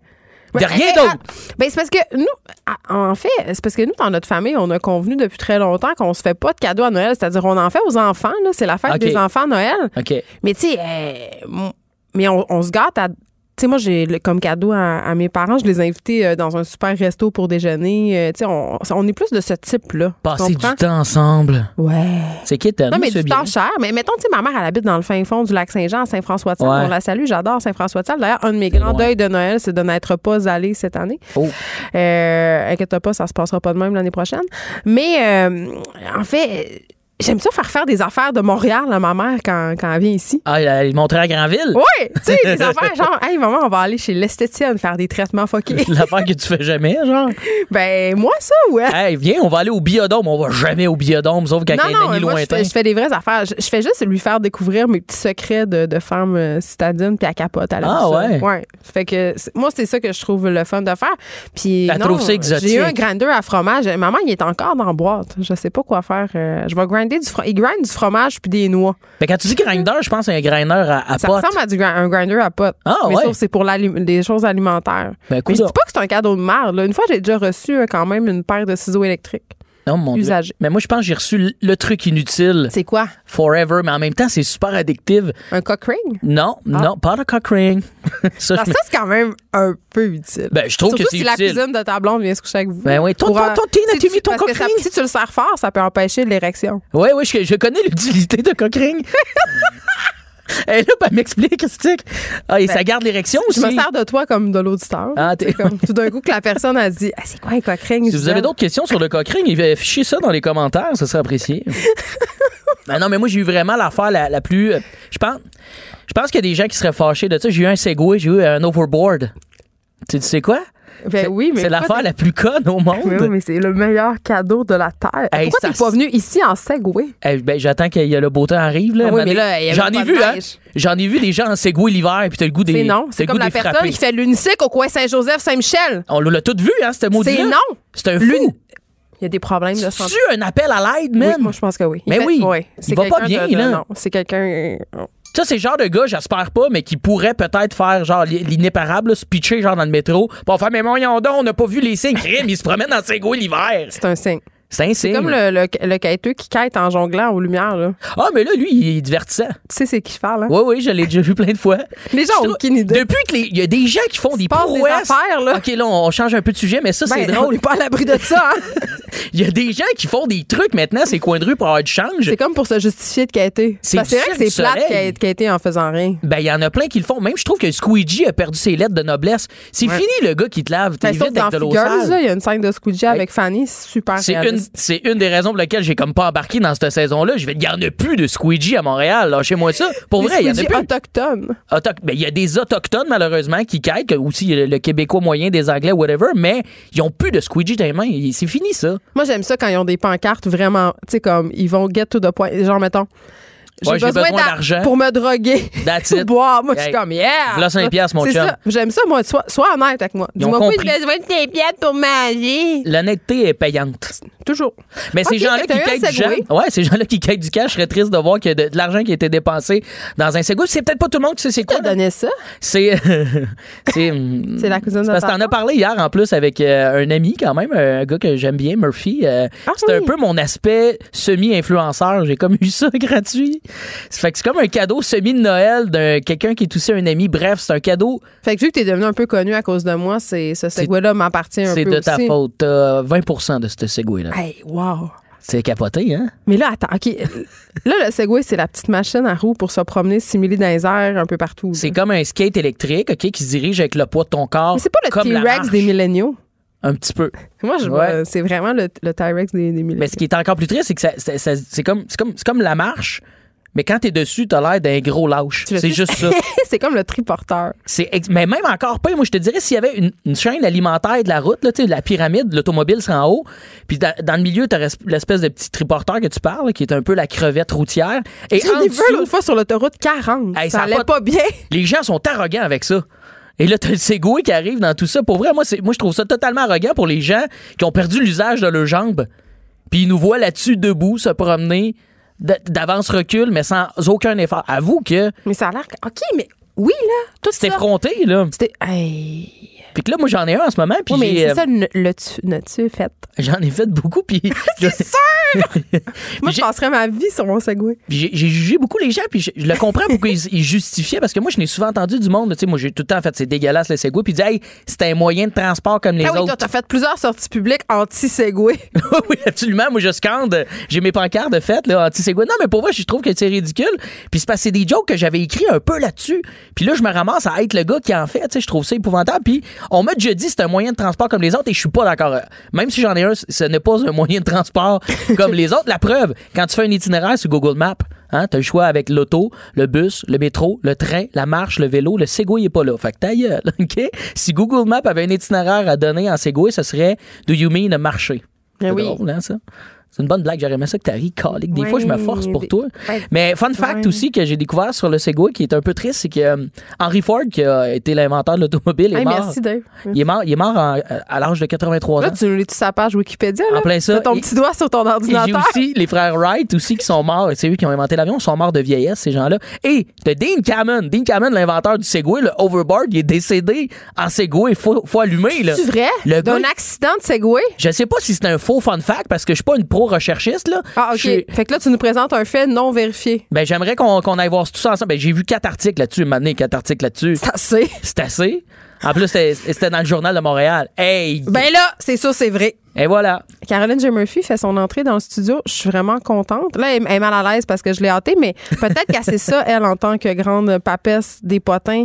Euh, Peut-être qu'elle en sait plus sur euh, l'accident du fondateur de Segway. Il est mort en Segway, Caroline. Non. C'est rien? Quel, euh, À quoi tu sers? c'est Retourne d'où Darwin, tu viens. mais- C'est Darwin. C'est Darwin. OK. Un point OK. Darwin. Un point Bon, Darwin. Fait qu'est-ce que tu vas le garder ou le vendre, ton Segway? Je le garde, mais il faut faire attention, hein. Les gens à déco Segway, là, tout ça, parce que ça va mal finir. hein. Je sais pas si t'as vu Wally, là.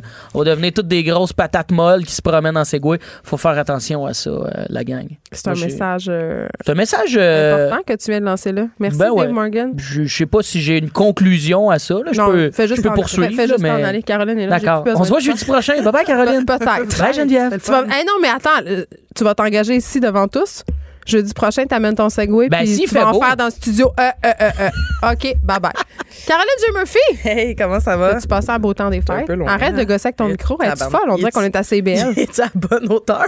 Ben, je sais Bon, pas. Entendez-vous ma belle voix? Euh, Entendez-vous, le chic? T'as une voix grippée comme moi? Temps des fêtes correctes, là. Penses-tu qu'on va réussir à toffer jusqu'à la fin avec nos voix éraillées? Ça se peut. On dirait qu'on est des vieilles Laurent Jalbert. T'es Thérèse Montcalm sur le déclin. Non, on revient à Laurent Jalbert. Ouais. Ma Corridor. J'avais Bon. massé. Un grand succès. Bon, fait que là, il s'est passé beaucoup d'affaires. Hey, vous avez fait aussi un dossier. Hey, là, je suis énervée. Un grand dossier. Je sais pas dans quel ordre tu veux faire tout ça, mais euh, Euh, ben, ouvre, écoute, ton, ouvre ton dossier. ben là, on va commencer par euh, le grand retour des nouvelles en vrac. OK? Ah, y a-t-il une musique, Joanie? Ben, j'ai- Henri? Ah, on a fait cinq que non. Non, Elle pas prête. Boit non, son nom. j'ai pas averti personne. Moi, j'ai gardé le punch. OK? Je vais la faire. Vas-y. en parlant de, de grand de nouvelles en direct, le point de presse de Justin Trudeau est commencé. Il faut Oh. pas rater tantôt Vincent Dessoureau. Il va faire euh, un résumé de, de ce qui s'est dit. Et, et ce qui continuera de se dire parce que ça sera pas fini. Non, Hein? Bon, pas- je suis là pour, vous, léger. pour vous informer. Revenons. euh, au Revenons aux choses vraiment importantes. d'actualité et de l'heure. Bon, alors Geneviève, euh, commençons ça avec le chanteur des Cowboys fringants. Excuse-moi, non. Justin Trudeau a une petite barbe en ce moment. Ben je oui. le vois à sa conférence ça, de presse. parlé, par exemple. mais je l'ai pas vu, mais ça y fait bien. Oui, oui, il y a une barbe. Le- les médias du... Il dit sûrement euh, des choses vraiment pertinentes sur l'écrasement euh, d'avion qui a eu lieu en Iran et qui a emporté la vie Ouais. euh, de 63 Canadiens, dont des enfants. tout. Mais sa barbe, c'est pas pire. Euh, donc, je reviens à Carl Tremblay, euh, Oui. le chanteur des Cowboys fringants, dont la Mm. voix a bercé euh, mon cégep. Il va se faire opérer pour deux hernies. Ah! Ouais. J'espère ouais. que ça va bien aller. Fin janvier, on, on y souhaite euh, de, de passer à travers. Avez-vous obtenu euh, un entre- une entrevue? Un. Ben, Une photo des, des hernies? Non. oui. Ben, écoute, euh, on, on va vous tenir au courant. OK. OK. Ensuite de ça, Élise Marquis, tu heureuse d'apprendre qu'elle qui fait l'annonce de Swiffer? Oui, elle est remise de sa commotion cérébrale. Ah, elle avait fait une commotion. Écoute, en avril dernier, Comme le, le, le chum à José Boudreau, qui est tombé dans l'escalier? tombé- Hey, on- on- on- on- Il y a la vidéo, hein, Ça, c'est je drôle. me suis fait un plaisir euh, de mettre ça sur le sac de chips. Non, mais il t'a pris une méchante débarque. Ah, Ben, Louis-Philippe. cul par-dessus je tête, comme on dit. Hey, une, une débarque, une débarque, mais il l'a bien joué. Hein. Il, il s'est relevé, il est allé mettre du sel là, pour euh, la fille euh, qui suivait, pas qu'elle se tue elle aussi. C'était beau. Moi, j'ai trouvé fait ça chevaleresque. Euh, a Ben, une commotion. Ben oui, puis elle a Oh, profité de, belle, de- hein? de la fureur pour dire à tout le monde parce que- qu'elle était correcte, parce qu'on l'a vu danser, chanter, tu sais. Raté la fureur. Bon, il n'y a pas vraiment de potin, je pense, à dire de, de la fureur. là. Mais je sais que la robe de Marc-Pierre Morin a brisé l'Internet. Elle avait une robe de Star Wars. 960 dollars. C'est ça. On a fait des recherches. Puis, Euh, elle était euh, gantée. Le kit de Bianca Gervais était vraiment cool. Ça, je sais. J'ai vu passer. Euh, Elle avait mis oui. de- des pantalons et un petit veston avec des motifs géométriques C'était très très, nice. beau. Puis, euh, mais peut-on euh, parler du fait qu'elle était dans l'équipe des vétérantes? Bianca Ah, Gervais, elle a 35 ans. Même pas, elle a 34 Elle ans. n'a pas 35 ans, Bianca Non, elle, elle a 34. Ouais, J'ai vérifié parce que j'étais comme, qu'est-ce qu'elle fait dans l'équipe des vétérantes? Je- tu peux pas, tu peux pas avoir mon âge puis être dans l'équipe des vétérantes. Non, mais c'est-tu euh, vétérane dans le sens euh, les Ben, habitués de la fureur ben ou oui, les non. vétéranes dans le sens de vieille? Non, c'est dans le sens des habitudes de la fureur. Ah, mais ça ben, veut dire, mais ça veut dire qu'elle était une habituée, tu sais, dans le temps. Là, Arrête de faire des scandales où il y en Au a début des années là. 2000. Ben non, mais c'était la plus jeune, là. Euh, excuse-moi. Je te ferai remarquer que j'ai tweeté ça puis qu'Élise Marquis, elle a liké. Hein? Fait que ça, c'est Hey, c'est si Elise Marquis l'a un saut euh, d'approbation et de rigueur de mes c'est tweets. juste qu'elle veut pas être vieille comme Bon. toi. Ben non. Ben bref, Élise Marquis, a plus de commotion cérébrale. Ah, Euh, je suis tellement contente pour elle. Olivier Niquet, de la soirée C'est encore qui, lui? jeune. Ah, lui. ouais, celui qui parle pas. Celui qui a pas de job. Euh, ben, il y a comme plein de demi-jobs. C'est ça. Mais il Ça a commandé. difficile à faire euh, finir ses fins de mois quand on est Olivier Niquet. tu penses? Pourquoi je suis méchante Il y a des de livres même? aussi. Oublie pas qu'il y a des livres. Non, je Tu sais, des livres, tu sais comment On dirait que je l'ai oublié. Ouais. Euh, ben, il a commandé euh, trop d'ail euh, dans Ah, son euh, panier Lufa. Ouais. Hey, mais attends. Là, euh, Olivier Niquet, c'est un bon cuisinier. Je je voulais juste dire ça. Ah oui? Ben oui. Moi, je me rappelle une fois, il avait fait une dinde à l'Action de grâce. Ben, C'est ça, je te dis. Hein? Euh, Carré Moellette s'est coupé les cheveux. Ça, j'ai décidé de le dire parce que je trouve qu'on parle euh, rarement de Carré Moellette. Euh, donc, il s'est coupé les cheveux Ça fait, ça nous coche notre minorité. aussi. Mais c'est, en fait, il s'est rafraîchi. Là. Je dirais même pas. Couper les cheveux, c'est peut-être exagéré. On est allé se faire une mise à jour du C'est tout. ça. Ouais, un petit, juste un petit clean, clean cottage. Un tour d'oreille. Un tour d'oreille. Célébrer la Ah, nouvelle c'est année. drôle. Dernière nouvelle en vrac, Jean-Philippe Dion. C'est lui? Ah oui, lui. Ben franchement. hey, euh, tu connais pas beaucoup de monde, toi, dans la vie, là. Non, mais c'est juste que j'ai oublié pendant le temps des fêtes. tout le monde.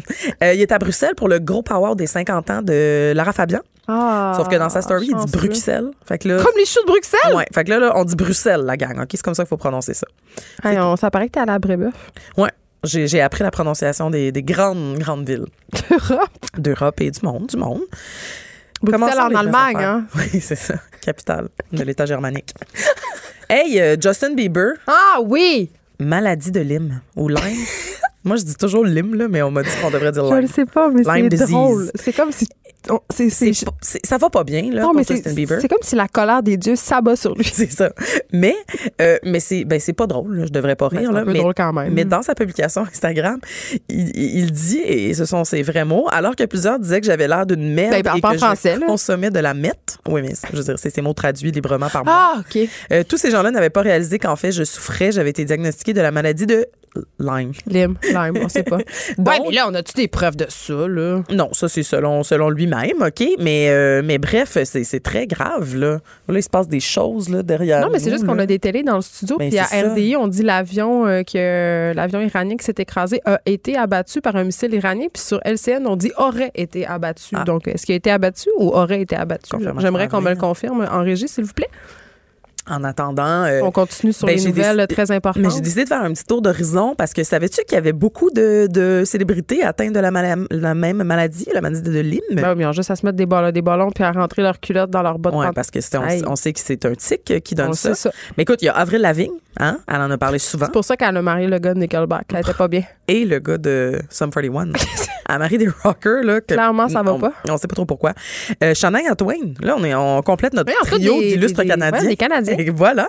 Non, après Drake, qu'est-ce qui se passe? Y a-tu la maladie de Lyme Lim? Qui ça? Drake? Non, Drake est correct. Parce qu'il est Canadien, aussi. le sait pas encore. Oui, bravo d'avoir nommé un Canadien comme ça sur le fly. Je suis vraiment bonne. Brian Adams, non, il n'a pas la maladie de je Lyme non plus. T'as nommé un ministre fédéral? Ah, non.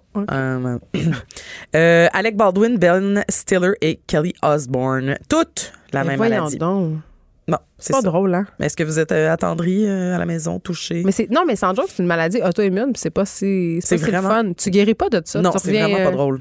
Et, et le grand problème, c'est qu'au Canada, c'est très méconnu encore. Fait que, en tout cas, Mais dans tous les témoignages, ça dit que tu sais pas ce que tu as souvent pendant un an. Moi, je sais qu'on a tourné La déesse des mouches à feu euh, cet été avec Anaïs Barbeau-Lavalette, puis il y avait une scène qui était tournée dans un champ Oh. pour reproduire le. Bon, le- dans l'histoire, il y a un camp où les jeunes aiment bien se réunir, et puis il y avait des consignes parce qu'il y avait vraiment Mm-hmm. beaucoup, beaucoup, beaucoup de tiques dans ce champ-là, et c'était épouvantable. Quand je suis allée visiter le plateau, j'avais peur. Il fallait rentrer nos bas, il fallait Ouais. mettre du chasse-moustique, il fallait porter des chapeaux, s'attacher les cheveux. C'était très sérieux. Là. Non, pour vrai, c'est il y a de plus en plus de cas au Québec aussi à chaque année à cause du réchauffement climatique. Ben, mm. tout monte, tout nous rejoint au nord, dont l'éthique. Donc, faites attention à la maison parce que vous pourriez vous retrouver comme Ben Stiller. Ou Justin Bieber. Bon, as-tu vu ce que Leonardo a fait pendant le temps des fêtes? Sortir avec une très jeune femme? Oui. Et avec cette très jeune femme, ils ont sauvé un homme de la noyade. Ah, ils ont bien des bonnes personnes. Mais, moi, j'ai trouvé ça... ça prendre mon accent du lac, je m'excuse. Je m'excuse J'aime ça, j'adore ça quand tu fais ça. Mais le bout drôle, parce que c'est quand même un peu drôle, c'est qu'ils étaient sur un yacht, hein, tu sais, la vie des gens riches et célèbres, dans les Caraïbes, le 30 décembre, avec des amis et sa copine. Et là, on, a calculé, sa copine, euh, quand Titanic est sorti en 97, elle avait trois mois. Ah, OK, ouais, c'est super. C'est drôle, hein? Ils doivent partager beaucoup de, de points, comme de points similaires au niveau culturel, ouais. Oui, oui, oui, vraiment. Euh, écoute, c'est une vieille âme, hein, je pense. La, la, femme? La copine de. La, la, c'est une vieille Ah, c'est pas fin. Euh, running gag. Hein, on est juste jaloux, dans le fond, parce qu'on est vieille. C'est ça qui se passe. Personne. Ils sortiraient jamais avec nous, on est bien trop vieilles. OK, mais là, le point, c'est qu'ils se sont mis à entendre crier dans l'eau. Des dauphins. Et là, ils se sont dit que c'est ça. Ils ont scruté euh, l'horizon. Et c'était un gars, attention, tombé d'un autre yacht. Mais voyons donc! La veille. la veille? Mais il a tombé nagé longtemps. C'est pour ça que je te dis que c'est drôle. Il a passé 11 heures dans l'eau. C'est un géo d'un club med. Mais pour vrai, est-ce qu'il y avait quelque chose? Y avait-tu un, une veste de flottaison, quelque chose? Il y avait une veste de flottaison, mais il est resté 11 heures et là, il était complètement déshydraté. c'est tellement. Euh... pas boire l'eau de mer. Et avoue que c'est le début d'un film de requin. C'est début. C'est, c'est, ben moi, j'ai trouvé ça extraordinaire. Fait qu'ils l'ont remis euh, au garde-côtier qui, eux, l'ont remis euh, à l'équipe médicale. c'est un héros. Mais non, mais quand même. Et là, nous autres, on a écrit ça, là, vous irez voir, on, se trouvait tellement drôle que, tu sais, d'habitude, Leonardo puis bateau, tu sais, ça finit mal. Il cool. Ces histoires-là. Mais là, ça finit bien. En tout cas. Fait ah, que, voilà. C'est une belle histoire. Ben oui. Je suis contente. OK. Bravo, Léo. Bravo, euh, jeune femme euh, exploitée. Euh, Geneviève, as-tu vu l'histoire de cette mannequin influenceuse qui veut sauver l'Australie avec, ah des photos nues? Ben oui, j'en ai parlé ici quand même. Ah, ben je suis contente. Non, non, mais attends alors, quand même, je sais pas combien c'est rendu parce que c'est lundi que j'en ai parlé, c'était 500 000 500 000. Là, c'est rendu où? Euh, je te confirme que c'est. Non, c'était pas 500. Oui, 500 000. Donc, c'est doublé. Elle a hein? dépassé le cap du million. hey, c'est le monde, ils veulent voir des nonnes, hein? Mais je trouve ça quand même génial. Ouais, mais, 10 dollars. Oui, mais des nonnes, il y en a partout, tu sais. Mais là, mais ça, c'était une nonne pour la bonne cause. C'est ça. J'aimerais ça qu'on arrête de dire le mot. C'est ben, excessivement laid. Trop, oui, c'est. Ben, y a ça, c'est un affaire de sexiste. Il n'y a pas beaucoup de beaux mots là, pour. Oui, pourquoi ils ne trouvent pas un beau petit mot? Oui, le slang. Un, un colifichet, quelque chose. Tu sais, ben quelque chose de cute. Non, pas franchouillard. Là. Non. Ah, pas franchouillard? Mais là, donne-en un mot, c'était si bonne que ça. Hmm. Comment tu l'appellerais, ta nonne? C'est beau. Pas, je sais pas. José? Bon, bref, euh, elle sauve l'Australie, hein, c'est ça, juste ça qu'il faut dire. Elle sauve les, feux, les de brousse. Mais attends, on va, va ah, expliquons comment elle a procédé. En fait, elle a ben, demandé euh, aux auditeurs, mais aux, gens, aux gens, à ses, abonnés. À, ses, abonnés, de présenter une preuve euh, selon laquelle il avait donné au moins 10 dollars à un organisme qui vient en aide à l'Australie. Et en échange, elle leur envoyait une photo d'elle en tout nu. Tout à fait. Et là, elle a même recruté trois, elle a trois de ses amis là, qui ben font du volontariat pour elle. Des cochons. Pour vérifier. Non, non, c'est ah, pas pour prendre des photos. C'est pour vérifier les reçus. S'assurer que tout est authentique, hein, parce qu'ils n'envoient pas euh, des photos tout nues à n'importe qui. C'est sûrement des femmes de mauvaise vie, ces filles-là. Fait que là, ben, en tout cas, la mauvaise vie qui euh, sauve euh, des Un million de dollars. Ouais. Fait que. Les fun mènent le monde. Salut. mais moi, je trouve ça. Ah, mais moi, je trouve ça extraordinaire. Mais tu sais qu'elle a été bannie d'Instagram quand même pour avoir fait ça. Euh, c'est, pas, c'est, très facile d'être bannie d'Instagram. Je sais. Cela dit. Euh, une fois, j'ai posté une photo de, menstruation, pas les miennes, mais une œuvre d'art. Puis, euh, j'ai... été, été Ils m'ont pas bannie, mais j'ai eu un avertissement de la plateforme. Je contrevenais au règlement. Puis Elisabeth Rio peut montrer ses fesses à longueur de la journée, mais c'est, pas, pas grave ça. Le, le, mouvement body positive est souvent aussi. censuré. Censuré, voilà, merci. Euh, la famille royale en plein éclatement. Ben oui, là, euh, chose, chose s'en viennent par ici. Exactement, exactement. Est-ce qu'on va continuer à payer pour eux autres? Et ma question. Ben, ils disent que non. Ben, ils viennent devenir. Mais moi, ça me fait. C'est Meghan et, et, Harry. Harry. Puis là, ils disent qu'ils viennent euh, devenir indépendants financièrement. Excuse-moi, là, c'est quand même assez drôle. Juste ça, c'est drôle. En fait, en fait, moi, ce que je trouve drôle, c'est, la formulation en hein, même. C'est nous allons essayer de travailler pour devenir financièrement indépendants. Qu'est-ce qu'ils vont faire? Ils vont aller appliquer au subway? je sais pas. J'aimerais tellement ça qu'ils travaillent. Mais oui, c'est, c'est pas confirmé que c'est au Canada, mais ils s'en viennent en Amérique du Nord pour la moitié de l'année. Ils prennent leur distance de la famille royale. Ils sont déclarés, ils mettent un océan entre eux et leur famille. Exactement, c'est ça. Mais tu sais, il y a tellement de rumeurs rumeur dans la famille royale que les frères saillissent, que les princesses saillissent, que la reine haït Meghan. Ça finit plus, là. Tu sais, tout le monde saillit. Il n'y a euh, pas euh, des histoires d'infidélité, eux autres, ou c'est les autres? Parce que là, je suis les autres. rendue c'est William, William, le, le- le- l'héritier. de- du Ouais, mais je comprends tellement de pression. Des fois, quand t'as trop de pression, t'as besoin de te tremper à Zwin. Mais ah, franchement, C'est vrai, c'est ça qu'ils disent. Zwin, un Je autre vais juste répéter ce que j'ai lu. Hey, mais euh, cela dit, euh, nouvelle de dernière euh, dernière minute là, à ce sujet. Ouais. Vous avez vu que les, les au musée de cire, Madame Tussaud, ils ont déjà déplacé les statues du couple. Oui, ils ont éloigné. Ils ont éloigné Harry et Meghan, pif paf pouf. Ils sont enlevés, ils sont plus à côté de la reine et de William et Kate. Mais lui, ça attends, fascinant. On dirait une chicane euh, d'adolescent. mais c'est extraordinaire. Lui, c'est pas un prétendant au trône. C'est-à-dire que oui, euh, c'en Oui. est un d'emblée. Toute la famille de C'est ça, William si tout le et monde ses meurt, c'est Ouais, il est comme 7, 8, je pense qu'il Il n'y a, pas- y a pas beaucoup de chance. Fait imagine, ça doit être assez lourd de vivre dans toute cette atmosphère-là où c'est vraiment régi, il y a beaucoup de protocoles et tout ça. Puis sa femme qui vient nullement de ce milieu-là, elle doit trouver ça excessivement lourd parce qu'elle, essentiellement, sa job, c'est être une potiche puis faire des bonnes œuvres. Puis tu sais, euh, je sais pas, là, leur mère est quand même morte dans un tunnel parce qu'elle se faisait poursuivre par des paparazzis. Ouais. J'imagine qu'ils ont un peu envie d'échapper à ça. Puis la monarchie se modernise aussi à un moment donné. Mm-hmm. Peut-être qu'ils ont envie de faire, hey, euh, savez-vous quoi, moi, ça me tente pas toute cette vie de protocole. Puis c'est bien correct. Mais est-ce qu'on va continuer à payer pour eux? Tu sais, c'est ça. moi, je, ben, je- je- on le sait pas. Là. La, la réponse, c'est on le sait pas. C'est ce que tout le monde se demande, mais euh, J'espère qu'ils vont me je répondre. trouve louche. écoutent. Ouais. Parce que s'ils viennent ici, euh, peut-être qu'ils vont m'écouter. Ouais, il y en a qui disent Toronto ou Vancouver. Les paris sont ouverts. Mais ça m'étonnerait que ça soit Montréal, euh, Geneviève. Ah, je suis déçue. Ouais. Là, euh, Claude Bégin a failli mourir. Hein? Mais oui, Claude Ben Bégin, dans la claire ensemble. Il était au Mexique, il t'a pogné un parasite, mais un mortel. là. Il s'est ramassé à l'hôpital, son cœur battait à 178 euh, battements. Ça, c'est ça, pas bon, ça, tout le monde. Ben non, c'est vraiment pas bon. On s'entend qu'au repos, t'es genre euh, 60-80 là, d'habitude. C'est quoi ce parasite-là? Ça fait donc bien peur. Oui, ben je il y a pas de détails, mais je pense que ça s'attrape dans l'eau ou la nourriture et ça, ça, ça peut passer en mode attaque n'importe quand. Mais voyons! Et flang, ça se part. Et oui, oui, et tu pars euh, en gros, en grosse Là, il ambulance. est-tu correct, notre beau euh, Claude il est, Bégin? il est correct, mais euh, selon ses propres mots, il est low-key euh, Ça aujourd'hui. veut dire quoi, ce Loki? Dire qu'il est, il est chill. Il, est- fait, il fait profil bas. Mais la seule Il a la- fait le basse. Il a Faut fait voir ça positivement. S'il est déshydraté, on va voir encore plus ses abdos. Hey, ça, c'est une belle façon de finir euh, ce que j'avais à dire. Pour le grand dossier dont on parlait au début. Oui, c'est ça, parce que là, il nous reste 20 secondes. puis on Ouais, n'a pas parlé du grand on- dossier. On n'aura pas tant le temps, mais j'imagine que c'est tu parlais de le. Brad Pitt. Ben oui, le dossier sur la- Bon. les déconfitures amoureuses de ça. Brad. Bradou. Bradou, euh, après euh, les Golden Globes, tout le monde parlait de tous ses déboires amoureux. Hein? Euh, Il y en a des séparations. Fait qu'au sac de chips, on a dressé la liste de toutes les fréquentations officielles et non officielles qu'il a eues au cours des ans. Et euh, c'est vraiment intéressant. Allez voir ça. Euh, C'est triste, par exemple. Ça te sac à terre. Là.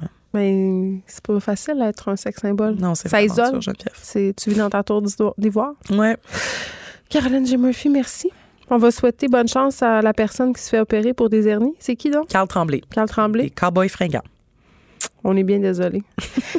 Merci d'avoir été là. De notre côté, on se retrouve demain de 1 à 3. Vincent Dessoureau suit dans quelques instants et il fera évidemment euh, un compte-rendu, une analyse euh, du point de presse du premier ministre Justin Trudeau. À demain, tout le monde. Cette émission est maintenant disponible en podcast. Rendez-vous dans la section balado de l'application ou du site cube.radio pour une écoute sur mesure en tout temps. Cube Radio, autrement dit. Et maintenant, autrement écouté.